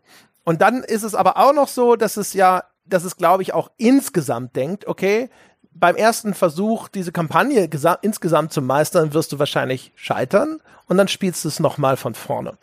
Das ist für Spielertypen wie mich schon eine dreiste Ansage, dass ich dass es gleich von vornherein denkt, dass ich das wohl mehrmals versuchen werde, weil ich einfach auch aufgrund meines Informationsdefizits vielleicht gar nicht jetzt äh, in einem Rutsch da so einen Durchmarsch veranstalten kann. Aber gut, das wäre okay in einem besseren Spiel. Ist es aber nicht. Und das macht die ganze Geschichte halt dann problematisch. Ne? Also es ist strukturell ehrlich gesagt ein großer Unsinn, direkt als erste Mission einfach das umfangreichste gefühlt im gesamten Spiel mir vorzulegen. Extrem schwierig und mühsam. Und dann auch noch, du hast so viele Systeme, dass ich das Gefühl hatte, außer wenn ich, es gibt hinterher Sachen wie zum Beispiel, du hast das schon erwähnt, es gibt diese Sensoren, man kann so Bewegungssensoren irgendwo hinpacken. Die sind erstmal nur dazu da, dass sie dir sagen, oh, da hinten ist ein Alien, dass du kriegst so ein Frühwarnsystem. Du kannst es aber auch benutzen, um alle Aliens in der Umgebung anzulocken. Und das ist extrem effektiv. Die, dieses ja. Feature kannst du ganz stark, wenn man so möchte, exploiten. Bis zu dem Punkt, und da stimme ich dir zu, du hast es sehr langsam und vorsichtig gemacht. Ich, nachdem ich das System dann verstanden hatte, habe es halt einfach sehr häufig gemacht, sozusagen. ähm, äh, dass, dass das aber dann deine Hauptstrategie wird und dadurch wird dein, dein Vorgehen im Spiel aber extrem monoton, weil das dann immer darauf hinausläuft, so den, den Sensor platzieren oder gleich mehrere, vorrücken, bis du das Gefühl hast, oh, jetzt äh, wird hier ein bisschen eng mit der Alien-Population, hier kann ich nicht mehr einfach unentdeckt voranschleichen, indem ich hier und da einfach mal warte. Also Knopf gedrückt, Aliens angelockt, weiter vorrücken und so lange im Stealth bleiben wie möglich, um die Ressourcen zu schonen und wenn nötig kämpfe. Und das, das wurde nach hinten raus halt einfach strunzlangweilig, weil es so eine sehr dominante Strategie wurde, wo ich das Gefühl habe, dass es so wie das Spiel gemacht ist, auch es gibt Alternativen, die sind aber gefühlt alle suboptimal im Vergleich zu diesem Vorgehen und das ist halt alles dann so. Äh. Ich werde mal ganz kurz selbst zum Tooltip, weil ich jetzt so random einen Fact reingebe, von dem ich glaube, dass du ihn noch nicht kanntest. Das passt hier vielleicht ganz gut. Und zwar folgendes. Also, stell dir vor, ich bin ein Tooltip, ja? Also, äh, aber warte mal, wie, wie fängt das dann an? Sechs Ressourcen dabei äh, nein, nein, Moment, nee, also, äh, ich muss ja im Imperativ dann sprechen. Also, Moment, das ist schwerer als gedacht. Pass auf, ich habe das nicht vorbereitet. Also, äh, also, okay, Tooltip lautet wie folgt. Im Optionsmenü kannst du einstellen, dass die Superzeitlupe zur Pause-Taste wird. Ja. So, wusstest du das? Ja, das wusste ich. Ich glaube, du hast mir das sogar vorher schon mal im Skype gesagt. Oder irgendjemand anders Wirklich? hat mir gesagt, aber das wusste ich. Wie fahrig bin ich denn? Vielleicht Okay, mir das ich auch nicht, glaub, vielleicht war es auch ein Hörer. Irgendjemand hat mir, glaube ich, vielleicht auf Facebook, weil mir hat jemand, als ich schon am Spielen war, hat mir jemand auf Facebook geschrieben, hey, macht ihr was zu Aliens? Dark Descent. Ich glaube, das ist ein cooles Spiel, das an vielen vorbeigeht. Ich so, ja, aber ich finde es nicht cool. du wirst nicht mit mir Ach, zufrieden schade. sein.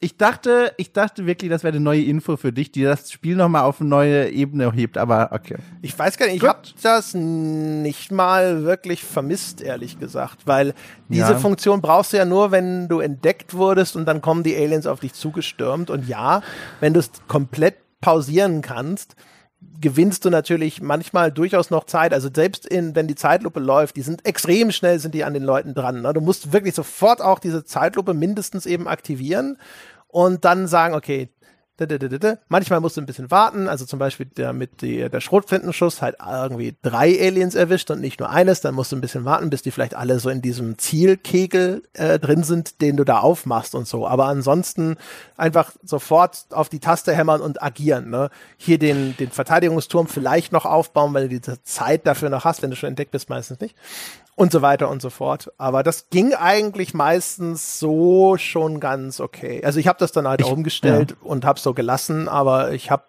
hatte jetzt nicht das Gefühl, dass das jetzt das Ding ist, was mein Spiel komplett umkrempelt. Ich hatte es auch eigentlich nur erzählt, weil ich gedacht habe, so könnten wir es wieder zurück in die XCOM-Richtung bringen, weil dann kannst du ja quasi simulieren, das rundenweise kämpfen, Ja. drückst auf die Pause-Taste und dann wieder Das ist, das eine ist Weile halt laufen. so, also bekannterweise, ich habe ja auch schon lange und oft äh, mit Jochen über dieses Bioware-System gerantet, das ja so ja, funktioniert, ja. ne? so Baldur's Gate und solche Geschichten, wo man auch wirklich pausieren und jetzt dein Magier macht das und da, da, da und hier halt eben quasi so, ich möchte jetzt diese Spezialfähigkeit anwenden oder sonst irgendwas. Ähm, ich, das Ding ist, ich mag Rundenstrategie äh, deswegen erheblich lieber, weil das, was Echtzeitstrategie hinzufügt, für mich uninteressant ist. Also zum Beispiel eben, äh, jetzt soll dieser Trupp noch irgendwie durch diesen Level durchlaufen oder sonst irgendwas, weißt du? Und das ist halt, das war am Anfang noch ganz nett, aber dann nach hinten raus äh, wurde es halt lästig. Zum Beispiel, wenn ich die Entscheidung treffe, zu sagen, okay, der, mit dem Trupp, äh, das wird nichts mehr, zurück äh, in die Basis dann muss ich den zu diesem APC, zu diesem gepanzerten Fahrzeug zurücklaufen lassen, damit ich diese Extraction durchführen führen kann. Ja, Und das ist einfach nur scheißöde. das ist spannend. ist dann denkt man sich, um strunzlangweilig. Gottes Willen, wir haben es geschafft, das Datapad wurde geborgen und jetzt müssen wir den ganzen Weg wieder zurück. Ich kann mir richtig vorstellen, wie meine Marines da, die teilweise heißen wie ihr, sich da angucken, in der überströmt von dieser Säureblutlare der Aliens und sagen, verdammt nochmal, Sebastian. Wir müssen jetzt wieder zurück. Und dann rennt man da zurück. Und dann, ich fand das teilweise war so spannend, weil es gibt ja auch, und auch das kann man jetzt mal wieder lobend erwähnen, ähm, es gibt ja auch die Möglichkeit, wenn zum Beispiel Marines äh, schwer verletzt zu Boden fallen, aber noch nicht sofort sterben oder von Aliens verschleppt werden, kann man die schultern und zurücktragen zu diesem gepanzerten Fahrzeug, was einen auch durch die Mission begleitet. Das hat so verschiedene Parking-Spots, sage ich mal. Und das ist auch quasi eine, eine mobile Basis, weil dieses äh, gepanzerte Fahrzeug hat ein richtig schweres MG auf dem Dach. Und sobald man in die Nähe des Fahrzeugs kommt, aber auch die Gegner in die Nähe kommen, äh, schießt das Fahrzeug automatisch. Das ist super mächtig und hat sehr was von Safe Space nur mit MG42. Und das war immer so eine spannende Spielsituation für mich zumindest. Manchmal sogar mit verwundeten äh, Teammitgliedern, Squadmitgliedern äh, zu diesem Auto so ganz langsam zu laufen und auch da wieder in mir dieser Konflikt. Ich will rennen und das hinter mich bringen, also auch wegen Weiterspielen, aber auch damit die Gefahrensituation aufgelöst ist. Aber äh, Soldaten, die Verwundete tragen, können nur noch sehr langsam laufen und nur noch ihre Sekundärwaffe, so eine Eumelpistole benutzen. Und das ist ja so spannend. Dann läuft dieser eine mit dem, mit dem Kameraden auf der Schulter zu diesem gepanzerten Fahrzeug und dann piept wieder der, der Bewegungsmelder auf der Minimap, der sagt, oh, da kommen neue Gegner wieder reingespawnt. Und das war immer so spannend, also ausnahmslos. Das waren für mich mit die Highlights auf der Mission. Und trotzdem, erkenne ich total, was du sagst, weil ich voll verstehen kann, wenn man dann sagt, ey Leute, ihr habt's doch jetzt erledigt. Warum jetzt nochmal den Quatsch da zurückzulaufen, zumal ich das ja auch, auch noch manuell den Weg wieder selber finden muss. Da haben wir uns im Vorgespräch schon kurz über Skype mal verständigt darüber. Man kann ja nicht auf die Minimap oder auf die, auf die große Karte gehen, wo man dann sieht, welchen Kartenausschnitt man gerade zeigt in der isometrischen Perspektive und einfach das Ziel anklicken, Karte zumachen und Squad läuft los. Nein, man muss auf der Karte sich orientieren und dann gucken, okay, wo sind wir denn hier gerade, dann die Karte ausblenden und dann irgendwo in den Nebel nee, des Krieges nee, hineinklicken. Das nicht mal, aber was du machen musst ist, und das ist noch idiotischer, weil so könnte man ja meinen, sie wollen das nicht. Sie wollen, dass du das von Hand durchnavigierst, aber du musst auf die Karte gehen. Jetzt nehmen wir mal an, du willst die Leute da rausholen, dann suchst du das gepanzerte Fahrzeug dann musst du da hinklicken und dann verschiebst du die Kamera zu dem Fahrzeug, dann schließt du die Karte, dann klickst du da auf den Boden und dann kannst du sie da auch hinlaufen lassen. Du kannst aber halt okay, halt nicht einfach Eindruck, komfortabel ja. direkt auf der Karte einfach dahin klicken und dann laufen sie. Und nee, das habe ich auch nicht gesagt. Ich meinte die Karte zumachen und dann in den Nebel des Krieges, wo die Karte eben war, hinklicken. Das kann man machen. Ja, genau, weißt genau. Du? Ich sag ja, du, wie gesagt, du musst halt, du musst auf der Karte quasi die Kamera verschieben, Karte zu machen, dann kannst du den, die, diese Navigation. Hat er mir nicht zugehört, das habe ich ja gesagt. Okay, dann habe ich dich nur missverstanden. Ist ja auch wurscht. Auf jeden Fall Idiotensystem. Ne? Also weil ja, das, stimmt. Äh, das ist halt einfach auch schon wieder Teil des Jank-Blocks, ne? also schlechtes Polish. Ähm, und was du beschreibst, das klingt nach Mission abgeschlossen und dann musst du ja auch noch zurück. Das ist häufig spannend. Aber wenn ich diese Mission abbreche, dann äh, laufen die in, ich würde besagen, locker 70 Prozent der Fälle durch völlig befriedetes Gebiet zurück. Und du musst nur diesem Trupp zuschauen, wie er sich halt zu diesem Auto zurückquält. Und wenn einer von denen noch irgendwie schwer verletzt ist und humpelt, dann dauert es noch länger und es nervt einfach nur. Du denkst dir so, gib mir einfach einen Extraction-Button äh, hm. ne, zwischendrin, damit ich da nicht jedes Mal zu diesem Auto zurückkumpeln muss. Ja, manchmal schleichen da noch ein paar Aliens rum, je nachdem auch wie gründlich du vorgegangen bist, je nachdem an welcher Stelle in dieser Missionskette du dann jeweils bist und so. Aber ich hatte wirklich mehrere äh, Situationen, wo das halt echt einfach nur so ist, wie wenn du bei einem Echtzeitstrategiespiel deinen Truppen zuschaust, wie sie vom einen Ende der Karte zum anderen laufen, ohne dass da irgendwas sonst drauf passiert. Ne? Und das, das fand ich halt einfach super mühselig. Und das ist halt, das ist das, was ich meine. Also bei einem Rundenstrategiespiel ist es ja halt auch so zum Beispiel, du, du, du sagst halt so, hey, äh, jetzt bei einem XCOM würdest du halt sagen, hier Sniperschuss, aha, 85% Trefferwahrscheinlichkeit auf das Alien, okay, ausführen, wird ausgeführt, Treffer oder nicht, fertig aus. Ne? Und hier ist das dann ja, die fangen an zu feuern und dann geht da langsam die, die, die Gesundheit runter, das Alien, das, die, die Sidesteppen, die dashen so nach links und rechts und dann musst du da auch dann wieder gucken, wieder nachkorrigieren, so, oh, den Schrotflintenschluss, äh, habe ich den da oder muss ich jetzt vielleicht mehr nach da ausrichten und so weiter und so fort. Und das, mir persönlich liegt das einfach nicht. Ne? Also ich, ja. das ist halt das, das ist sozusagen ja das Kernproblem dabei. Ich mag das Genre Echtzeitstrategie nicht. Ich finde, es, es, es fügt der Rundenstrategie nur Scheiß hinzu, den ich langweilig finde. Genauso eben wie, was ja da häufig auch eine Rolle spielt, ist Bildchains. Und das Alien-Spiel nimmt dann auch noch ja Komponenten weg, die in einem normalen RTS interessant sein könnten, wie zum Beispiel eben die Möglichkeit, die Formation dieses Trupps zu kontrollieren, kann ich nicht. Ne? Ich kann nicht hm. äh, meine Truppe aufspalten und äh, Gegner irgendwie von zwei Seiten in die Zange nehmen, flankieren, irgendwie sozusagen mit dem Schlachtfeld arbeiten. Das Einzige, was ich machen kann, ist sie in Deckung zu schicken, was auch schon wieder so ein scheiß Jank-System ist, weil wo du Deckung nehmen kannst, ist völlig willkürlich. Es gibt drei Milliarden Dinge, die eindeutig Deckung sind, aber nur wo die scheiß grünen Punkte aufpass, äh, aufploppen, geht es auch. Und dann sind die manchmal auch noch so arrangiert, dass du dir denkst so, what the fuck, wer würde denn so dort Deckung nehmen? Zwei von euch wirklich in Deckung und die anderen links daneben quasi direkt neben der einzigen Tür im Raum. Kein, kein vernünftiger Soldat würde dort so in Stellung gehen, ja. Aber wie wir dann hinterher bei den, bei den Charaktereigenschaften der Marines sehen werden, ist es offensichtlich eh nur der Ausschuss, mit dem wir hier bedacht wurden. Das habe ich nicht begriffen. Also, was wir für einen Abschaum ins Team reinbekommen, das war mir völlig unbegreiflich. Also, da kommen ja die schlimmsten Menschen der schlimmsten zusammen, bevor die überhaupt, also gefühlt, vielleicht auch in Wahrheit, kann ich jetzt nicht mehr sicher sagen, aber bevor die richtig harten Kampfeinsätze überhaupt abgelaufen sind, damit sie davon geprägt werden, starten die ja schon rein mit so Eigenschaften wie misstrauisch. Mhm. Und das ist Paranoid. was wohl in dem Spiel Ja, wo in einem Spiel wie Darkest Dungeon, das sind Strafen für, du hast vier Stunden lang gut gespielt, am Ende warst du viel Stress, jetzt kriegst du deinen Malus paranoid. In, in, in, in dem Spiel hier ist das offenbar Teil der Bewerbung gewesen, dass sie gesagt haben, ja, und wenn ich mit drei anderen Leuten übrigens ja.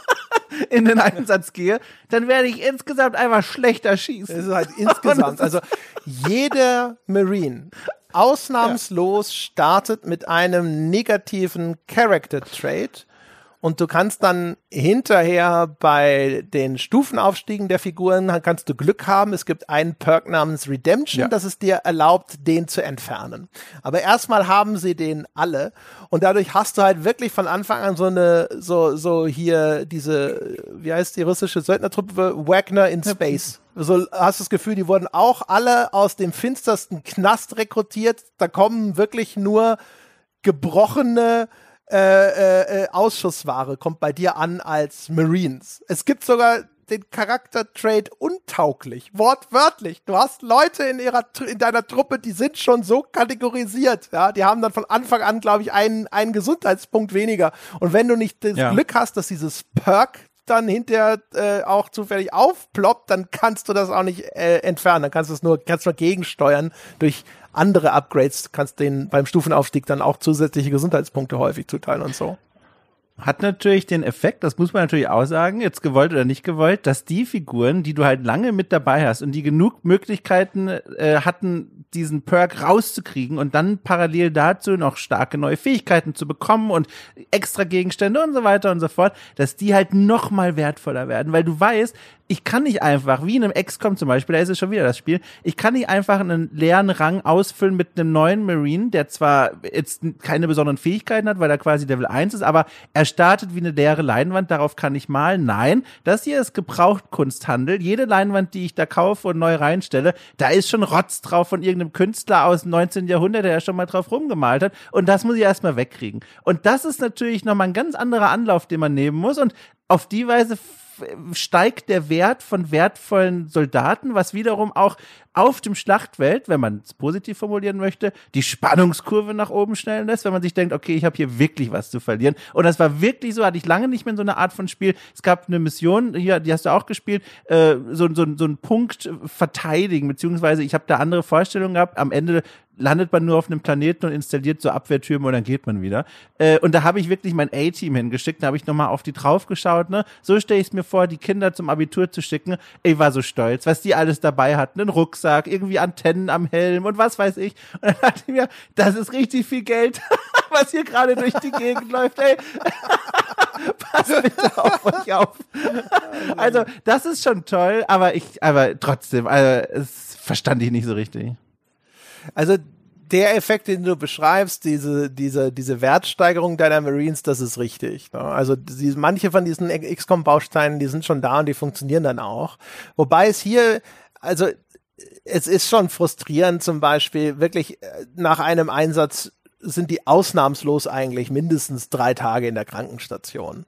Und Verständlich, aber auch ehrlich gesagt. Ja, also. ein bisschen. Ne? Ich habe aber auch, also was mich super irritiert hat, ist, ich habe die eigentlich ne, für, für meine, nach meinen Vorstellungen habe ich sie quasi mit Neuwagengeruch zurückgebracht. Ne? Volle Gesundheit, alle Rüstungspunkte, ja. da, da, da. gut, nicht alle Rüstungspunkte, glaube ich, aber ist egal.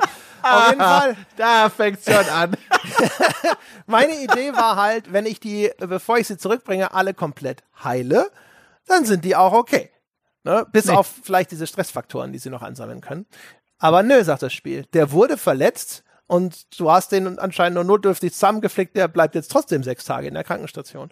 Und das ja. ist gerade am Anfang, du kannst das dann beschleunigen, wenn du Ärzte hast, aber du hast am Anfang nur drei Ärzte, kannst du so maximal da drei Tage abtragen, nur wenn du alle komplett an einen Patienten stellst, ja, alle anderen in der Krankenstation, ah, mein Fuß, es tut mir leid, Chef hat gesagt, wir kümmern uns hier nur um Meier und alles ist scheiße Meier. Ich hasse Meier, die dumme Sau. Ja, dass der überhaupt jemals wieder in den Einsatz kommt und dass die Mitpatienten äh, ihm nicht nachts das Kissen ins Gesicht gedrückt haben, ist ein Wunder. ähm, auf jeden Fall, und äh, das ist dann halt immer, du hast dann Du, du tust dich schon schwer genug sozusagen, die Leute irgendwie von ihren Altlasten zu befreien, auf ein gutes Level zu bringen und dann hängen die einen Großteil des Spiels in der Krankenstation. Jetzt weil das ist jetzt nämlich das nächste Ding.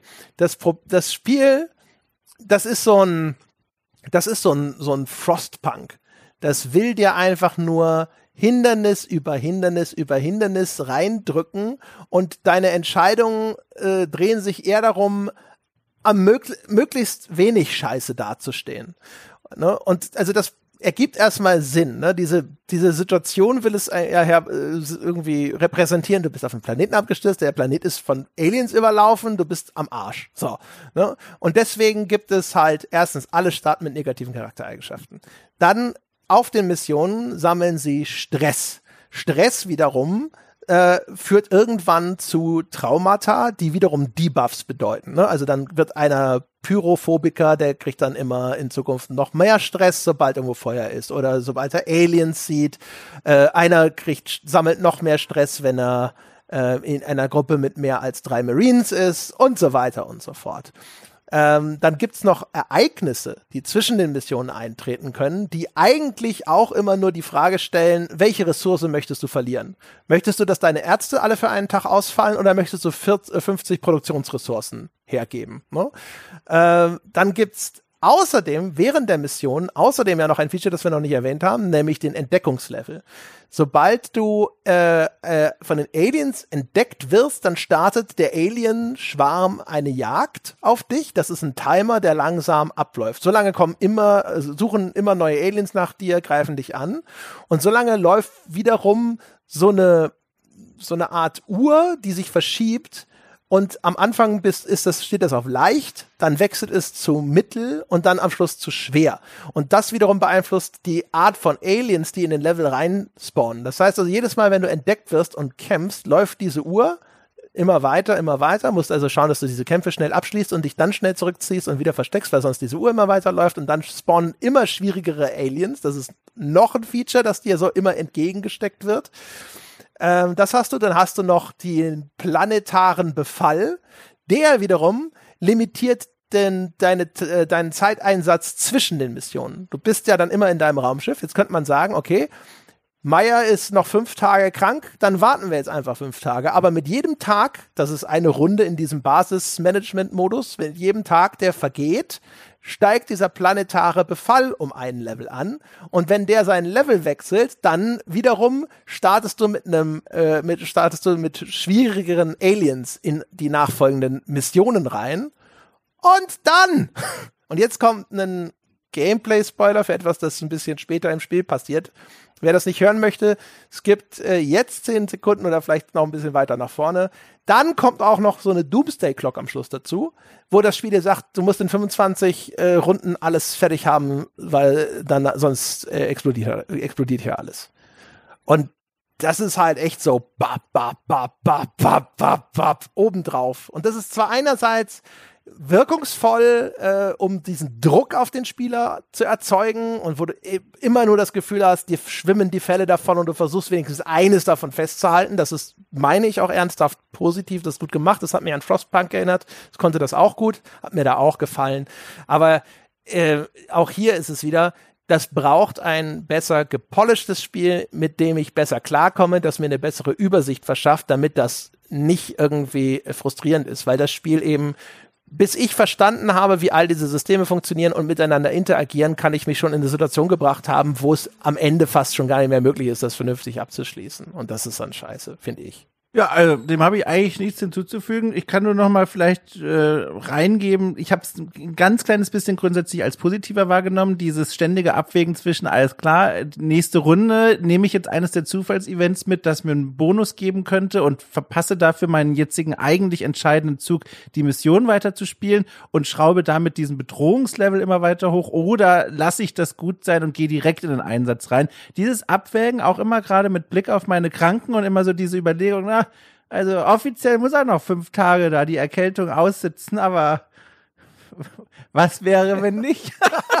Und das, also, das fand ich immer ganz reizvoll, aber spätestens dann mit dieser äh, Mechanik, wo du noch diesen Spoiler-Tag eben hingepackt hast, äh, wurde es mir dann, also dann hat von diesem positiven Vibe viel verloren, weil ich mich dann vor allem gestresst fühlte, aber nicht mehr auf die gute Art. Aber bis dahin, ich empfand das als reizvoll. Für mich persönlich immer diese Abwägung zu treffen und keine der Entscheidungen waren richtig gut. Das ist aber was, was ich von so einem Spiel dann auch irgendwie will. Also so dieses Gefühl, ah, genau wie bei Frostbank auch, ob ich jetzt entscheide, ob die Kinder in der Mine arbeiten oder sich selber aufessen sollen, ich weiß nicht. Beides ist irgendwie furchtbar. Äh, genau. Ja, wie gesagt, also rein auf dem Papier finde ich das System schon okay. Äh, in dem Spiel hat es mich nur genervt, weil, weißt du, also auch sowas wie, du hast dieses ganze, diese ganze Ressourcenknappheitsgeschichte zum Beispiel. Das ist, und dann kommen aber so Sachen, ähm, wo das Spiel dir, das signalisiert dir zum Beispiel immer, oh, Vorsicht, wenn du hier reingehst, dann wird's jetzt schwer. Und dann denke ich mir so, ja, okay. Immerhin gab's diese Vorwarnung, aber du hast halt überhaupt kein Konzept davon, wie schwer das wird teilweise. Ne? Mhm. Ne? Wo es dann, dann kommt ein Bossfight und du denkst dir, ja, okay, dann mache ich jetzt den Bossfight cool. Und dann kommt nach dem Bossfight nochmal so ein, so ein Alien-Schwarm, äh, weil es irgendwie den Boss-Encounter auch aufgerechnet hat auf diesen Entdeckungslevel, der dann auf das höchste Niveau gegangen ist und dann triggert das ab und zu so einen Angriff einer Alien-Horde.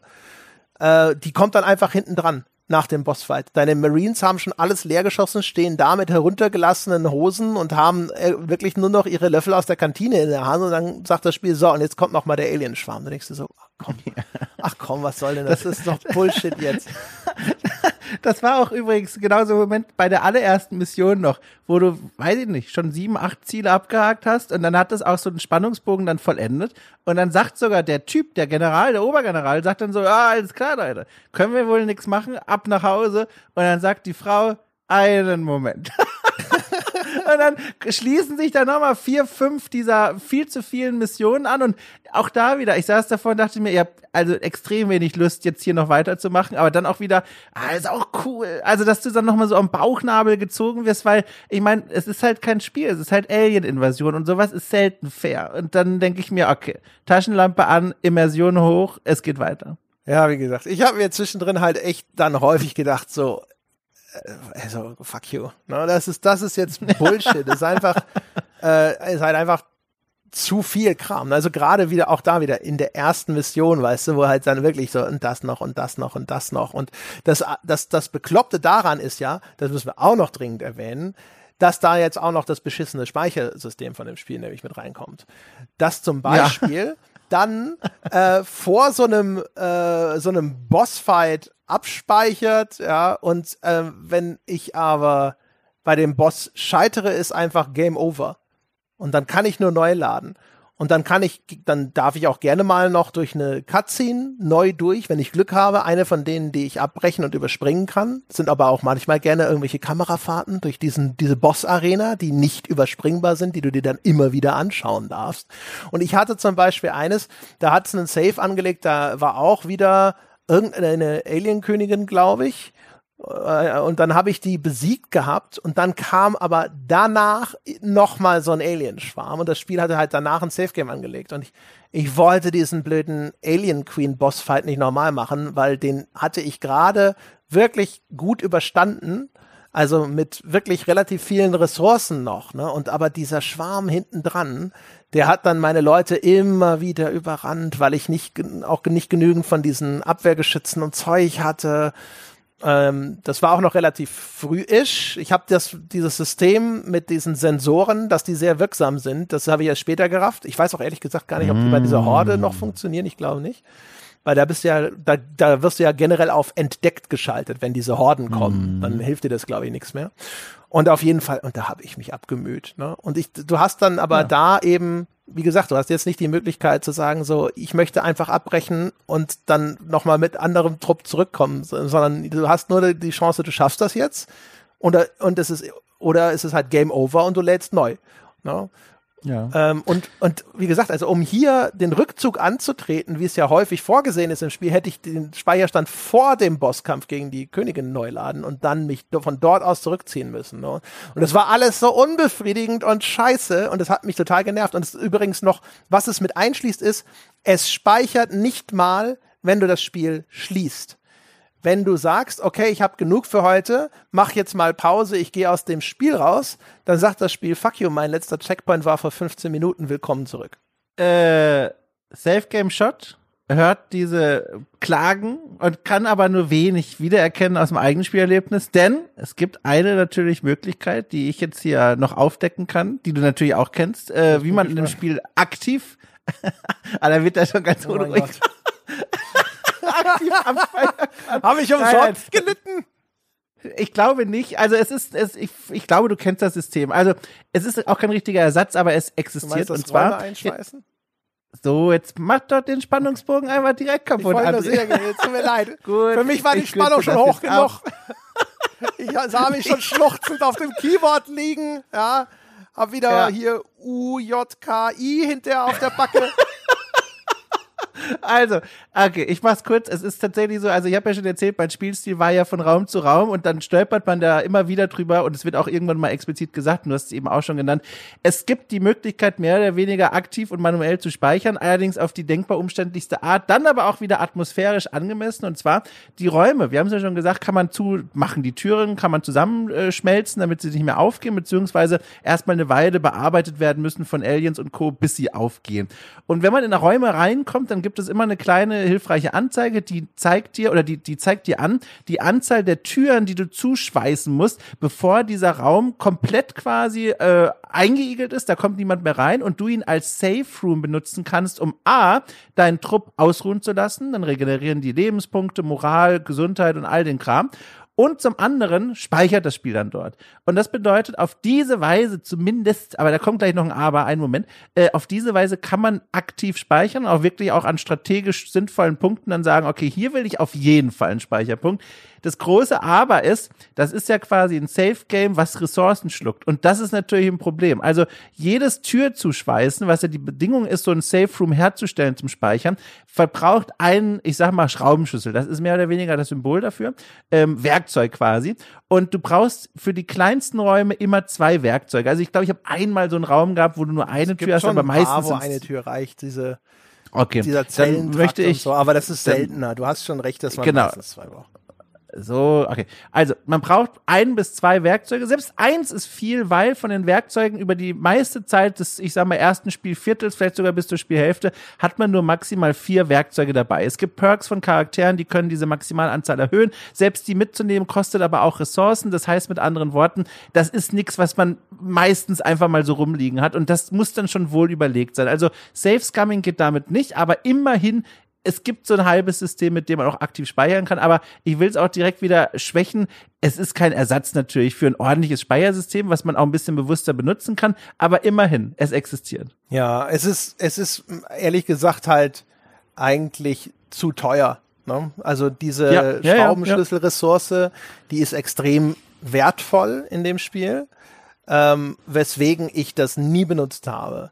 Das, was echt Mm. schade ist, weil das Zuschweißen von den Türen, das benutzt das Spiel ja auch, du, wenn deine Leute wegen dem Stress dann ihre äh, Psychosen entwickeln, kannst du auch sagen, okay, alle in den Raum, alle Türen zuschweißen, wir ruhen uns jetzt hier mal ein paar Stunden aus.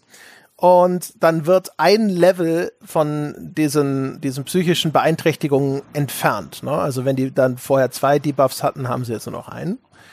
Ähm, das kann durchaus, das kann es wert sein, weil du, sonst musst du dir ja irgendwo bei dir oben äh, im Raumschiff in Psychotherapie stecken, um die dann über drei Tage oder so davon zu befreien und dann fallen die dir so lange aus, je nachdem wie wertvoll die Figuren sind, die du mit dabei hast, kann das schon Sinn machen.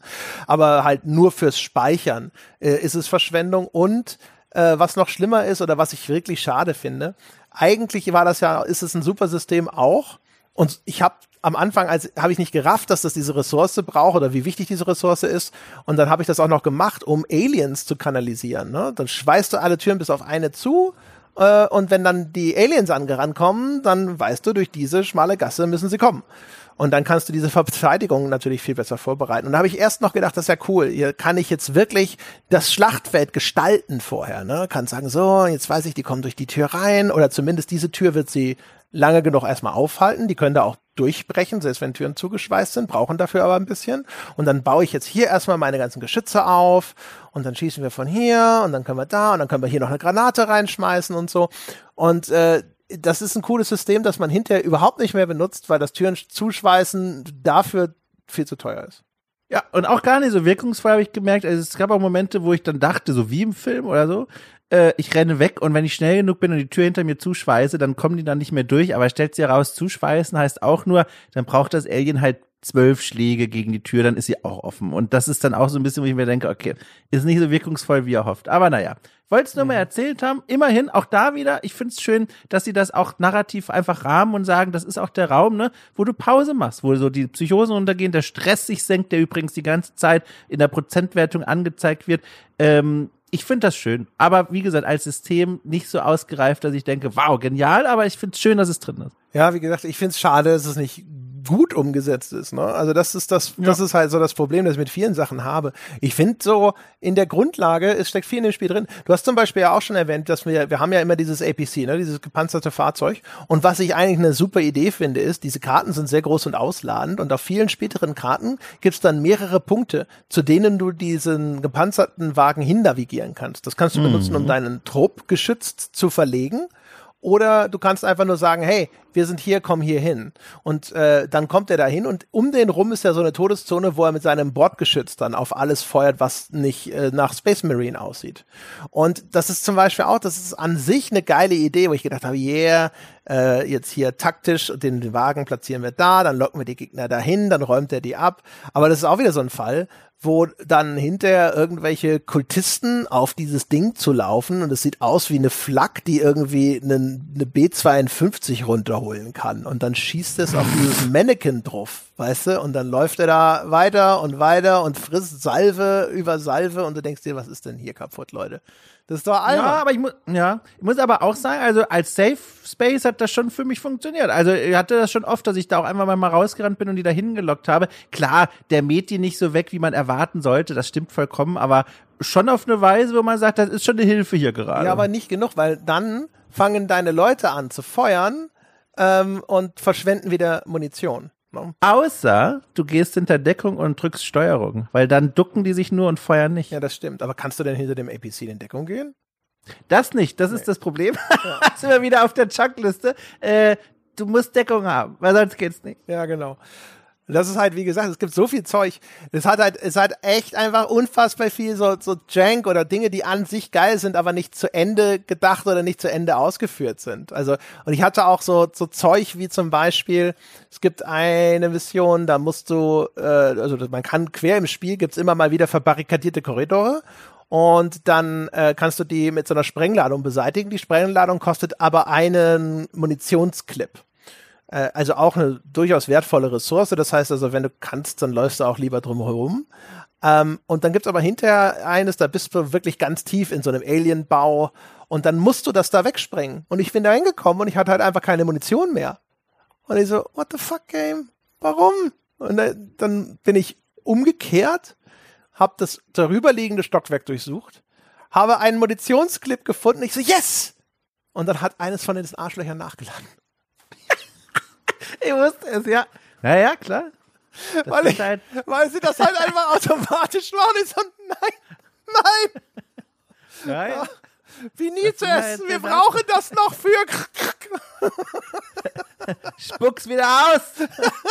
das ist halt echt so, so nein, wait. Weil, oh. wie awkward das auch sein muss in der Situation, weil das ist ja jetzt nicht verschwunden, sondern es steckt jetzt einfach in der Waffe drin und alle stehen drumherum und sagen, sag mal, ja, genau. Das ist nicht dein Ernst. So ist es da jetzt drin. Ich, ich brauche die, brauch auch die Waffe. Ist ja auch gut für ich euch. ich jetzt, beschütze euch auch. Ich kann, ich kann, das nicht rausmachen jetzt. Nee, das ist einmal. ah, toll, da steckt ein Sketch drin. Das Mindestens so wirklich, einer. Aber, aber es wirkt wie so eine Szene. Ich weiß nicht, kennst du das auf Netflix, dieses I Think You Should Leave? Nee. Muss mal gucken. Ist das wieder so ein Film aus den 70ern? Nein, nee, das ist eine, eine Sketch-Comedy-Serie. Achso. Okay. Äh, sehr kurz. Äh, das ist, und das ist quasi fast ausschließlich so awkward Situationen. Ah, schön. Ja, das Und, mag ich. Äh, das ist, also ich, ich mag eigentlich so diesen Cringe-Humor meistens gar nicht mal so gerne. Also so Stromberg und Office und sonst irgendwas, eher nur in homöopathischen Dosen. Alles, wo man so sich, sich so fremdschämt. Aber das, uh, I Think You Should Leave, muss ich sagen, das hat ein paar wirklich echt, echt gute äh, Sketchclips. Also das ist schon nice. Also ich würde Schön. es empfehlen. Genau. Ach, toll. Da guck ich mal rein. Und Ja. das ist, das würde da perfekt reinpassen, weißt du? Und alle so. ja. Also, ja. das. Ja, es, wenn es einmal, wenn's einmal ein Magazin ist, es war jetzt auch Arbeit. Also, Nein, nein, nein, nein. ah, sehr schön. Ja, also es ist so, äh, es ist so, also ein Spiel, ne? Es ist, also ich, das auch nochmal zu sagen, es kommt ja schon raus, aber es ist schon faszinierend, wie viel da auch einfach drin steckt. Also wir hatten es im Vorfeld schon gesagt und es bewahrheitete sich ja jetzt auch, finde ich. Es ist sehr spannend drüber zu sprechen, weil so viele Systeme und so viele Gedanken und so viele Ansätze drinstehen, von denen gefühlt 50 Prozent, wenn nicht sogar mehr, gar nicht so richtig gut funktionieren oder verwirrend sind. Aber ich komme ja raus und gehe immer noch dann fast schon wieder gerne ins nächste Spiel rein und denke mir, ach, es ist irgendwie mag ich's. Ich bin dran hängen geblieben. Ja, wie gesagt, also ich mochte es zu Anfang. Ich glaube, irgendwo, ja, irgendwo tief drin äh, in diesem Alien-Bau steckt vielleicht ein gutes Spiel, aber ich bin nicht derjenige, der da mit Flammenwerfer weiter reinrennt und versucht, es zu finden. Äh, es ist halt einfach, es gibt eine Sache, die würde ich vielleicht noch ganz kurz erzählen wollen, und zwar, weil, weil ich es vorhin schon mal angerissen habe, warum ich glaube, dass es sich eigentlich auch noch Richtung Stealth schiebt. Das ist, glaube ich, noch offen. Und zwar, ähm, es gibt in dem Spiel wirklich ganz wenige Optionen, die Aliens auszuschalten, ohne den ganzen Schwarm zu alarmieren. Ja, du kriegst hinterher, es gibt so eine Klasse, die kann so einen Stealth-Angriff ausführen, so mit so einem Scharfschützengewehr, da kannst du das, wenn du die entsprechenden Perks hast. Und ansonsten, äh, immer wenn du Aliens bekämpfst, machst du Krach und Krach bedeutet, diese Jagd geht los, bedeutet dieser äh, Alarmierungslevel steigt, der dann ja dazu führt, dass schwierigere Aliens spawnen, was wiederum bedeutet, dass wenn du nochmal entdeckt wirst, noch mehr Ressourcen fällig sind. Ne? Gleichzeitig spawnen sie endlos innerhalb dieser Bereich, durch die du jeweils durch musst, sozusagen. Und äh, äh, das beides zusammen, ne? also dass, dass du weder irgendwie die, die Umgebung wirklich befrieden kannst, noch dass es wirklich gerade zu Anfang für dich gute Optionen gibt, wirklich ähm, äh, leise zu kämpfen, äh, finde ich, dass das bedeutet, die optimale Spielstrategie ist eigentlich eine Stealth-Strategie, weil sie die ressourcenschonendste ist. Ne? Ähm, Auch perspektivisch, dass du diesen Alarmierungslevel nicht hochtreibst. Und umgekehrt ist aber gerade Stealth, finde ich, extrem unbefriedigend in dem Spiel, eben weil du ganz wenige gute Möglichkeiten dafür hast, was dann dazu führt, dass du halt ewig mit diesen Sensoren arbeitest. Sensoren platzieren, Aliens anlocken, weiter vorrücken. Ne, ne, ne. Und häufig stehst du dann in der Ecke, was ich, das ist ja der Grund, warum ich Stealth Games generell hasse, starrst auf diesen scheiß Bewegungsmelder und wartest, dass ein weißer Punkt sich irgendwie auf der Karte weiter entfernt hat. Und das, ah, ja. Dafür bin ich nicht der Spielertyp. Ich weiß, manche Menschen mögen das. Das hat auch seine Spannungsmomente. Es ist aber in dieser Menge für mich einfach entsetzlich gewesen. Ja, und das also, das sozusagen noch der Nachtrag dazu. Und summa summarum, also ich am Schluss, ich hab's gehasst. Ich hatte auch keinen Bock mehr, das weiterzuspielen. Ich habe dann bei der vorhin erwähnten Spoiler-Mechanik habe ich dann äh, irgendwie so für mich ausgerechnet, dass das jetzt auch alles ein bisschen eng wird mit dem Durchspielen der Kampagne und habe dann gesagt, fuck it. Ich habe keinen Bock mehr. Ich habe alles gesehen, es wiederholt sich dann auch etwas. Ich glaube, ab der, weiß ich nicht, wahrscheinlich ab der Mission mit den Kultisten, also der zweiten Mission, kommen ehrlich gesagt keine neuen Gegnertypen mehr hinzu. Nee.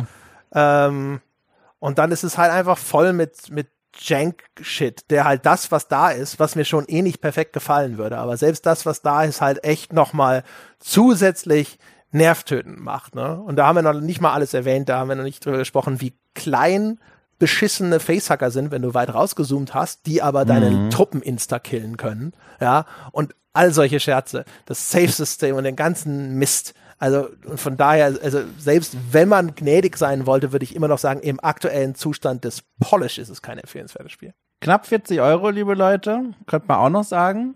Äh, ich habe gern zugegriffen. Aber sehe, woher du kommst und was du sagst. Aber für mich hat es so ein kleines Notch mehr in die positive Richtung sich gedreht. Ja. Ich habe es bisher genossen, überwiegend. Würdest du es aber weiterempfehlen? Das ist ja nochmal was anderes. Das ist dir persönlich Ja. gefällt, aber würdest du andere in dieses Messer laufen lassen? das ist schon eine Das ist eine völlig also, nicht tendenziöse Frage. Zum Abschluss. Ja, also Das ist eigentlich eine ganz einfache Antwort, habe ich darauf. Und zwar, ich glaube, für mich, was mich hinübergerettet hat in das Lager der, ich bin ganz angetan davon Menschen und ganz im Sinne von recht angetan und nicht wow, richtig angetan, äh, ist die Sache, dass ich mich dann doch sehr einlassen kann und will auf die Stimmung in dem Spiel. Also viele der Probleme, die wir besprochen haben und die teilweise auch du sehr ausführlich illustriert hast, die sehe ich auch und sah ich auch. Aber was immer so als Pflaster geholfen hat auf diese offenen Wunde von äh, schlechtem Polish und all dem anderen Kram, den wir beschrieben haben, war, sobald ich die Kopfhörer aufsetze und hier vielleicht auch um mich herum so ein bisschen dunkler wird, es ist ein Spiel, was mich wahnsinnig reingezogen hat in diese Stimmung. Es war immer spannend, was da passiert ist. Selbst diese eigentlich doofen Rückwege zum Auto, wenn man eigentlich auch weiß, hier kann nichts mehr passieren, sagte in mir etwas. Ich sag mal, die Stimme der Immersion aber was ist, wenn doch? Was ist, wenn doch was passiert?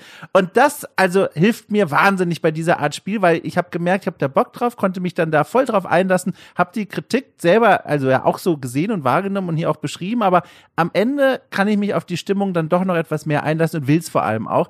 Und dann, wenn ihr da draußen auch so seid, dass ihr auch so ein Immersionsspieler-Typ seid, der da oder die da so eine Schwäche für hat, dann ist es für mich eine Empfehlung. Das ist dann so der Wiggle, der dann über diese Grenze drüber geht und dann sagt, okay, das ist eine Empfehlung. Mögt auch ihr mit Igeln zu jonglieren. Es sieht cool aus. ja, ja. Ist es den Schmerz wert? Ich weiß es nicht. Mir nicht. Also, wunderbar. Äh, dann würde ich sagen, das war's, oder? Ich äh, verabschiede mich damit wieder erstmal für die nächsten Jahrzehnte aus dem Echtzeitstrategie-Genre. Ich entschuldige mich. Ich habe schon was, ja. ja. Ich, ich, ich, ich würde das gern wieder gut machen. Und zwar, ich würde dir vorschlagen, wir sprechen als nächstes im Sonntagspodcast mal über Age of Empires 4. Das ist quasi XCOM im Mittelalter. ich finde. genau. Ich habe da diesen Action der Commanded Conquer, Siberian Sun, den ich, ja. würde mich echt interessieren, was du davon hältst. Brauche ein ja. bisschen, bis diese äh, First-Person-Passagen so richtig losgehen übrigens. Ja, ja, okay. Ja, also wie gesagt, ich äh, entschuldige mich bei der Echtzeitstrategie-Community, die das erdulden musste. Ja, ähm, es kommt so schnell nicht wieder vor. In diesem Sinne vielen Dank da draußen an euch alle fürs Zuhören. Was direkt mal schnell wieder zu, vorkommen könnte, wären Menschen, die uns die verdiente 5-Sterne-Wertung geben könnten, die uns folgen auf Spotify, die einfach weiter erzählen, dass es uns gibt also als Empfehlung, nicht als Warnung. Äh, und äh, ansonsten natürlich auch, wovon es nie genug geben kann. Menschen, die uns abonnieren, kommen Sie vorbei, gamespodcast.de slash abo, patreon.com slash auf ein Bier, direkt einfach aus Ihrer Apple Podcast App heraus. Wir sind quasi überall. Wenn Sie sich umdrehen, da stehen wir schon. Und jetzt einfach nur noch den 5-Euro-Schein quasi in den äh, weit geöffneten Münzmundstopf. Egal. Diese Metapher hat ihr Ende erreicht. Abonnieren Sie diesen Podcast. Vielen Dank fürs Zuhören. Das war's für diese Woche. Wir sehen uns nächste Woche wieder. Bis dahin.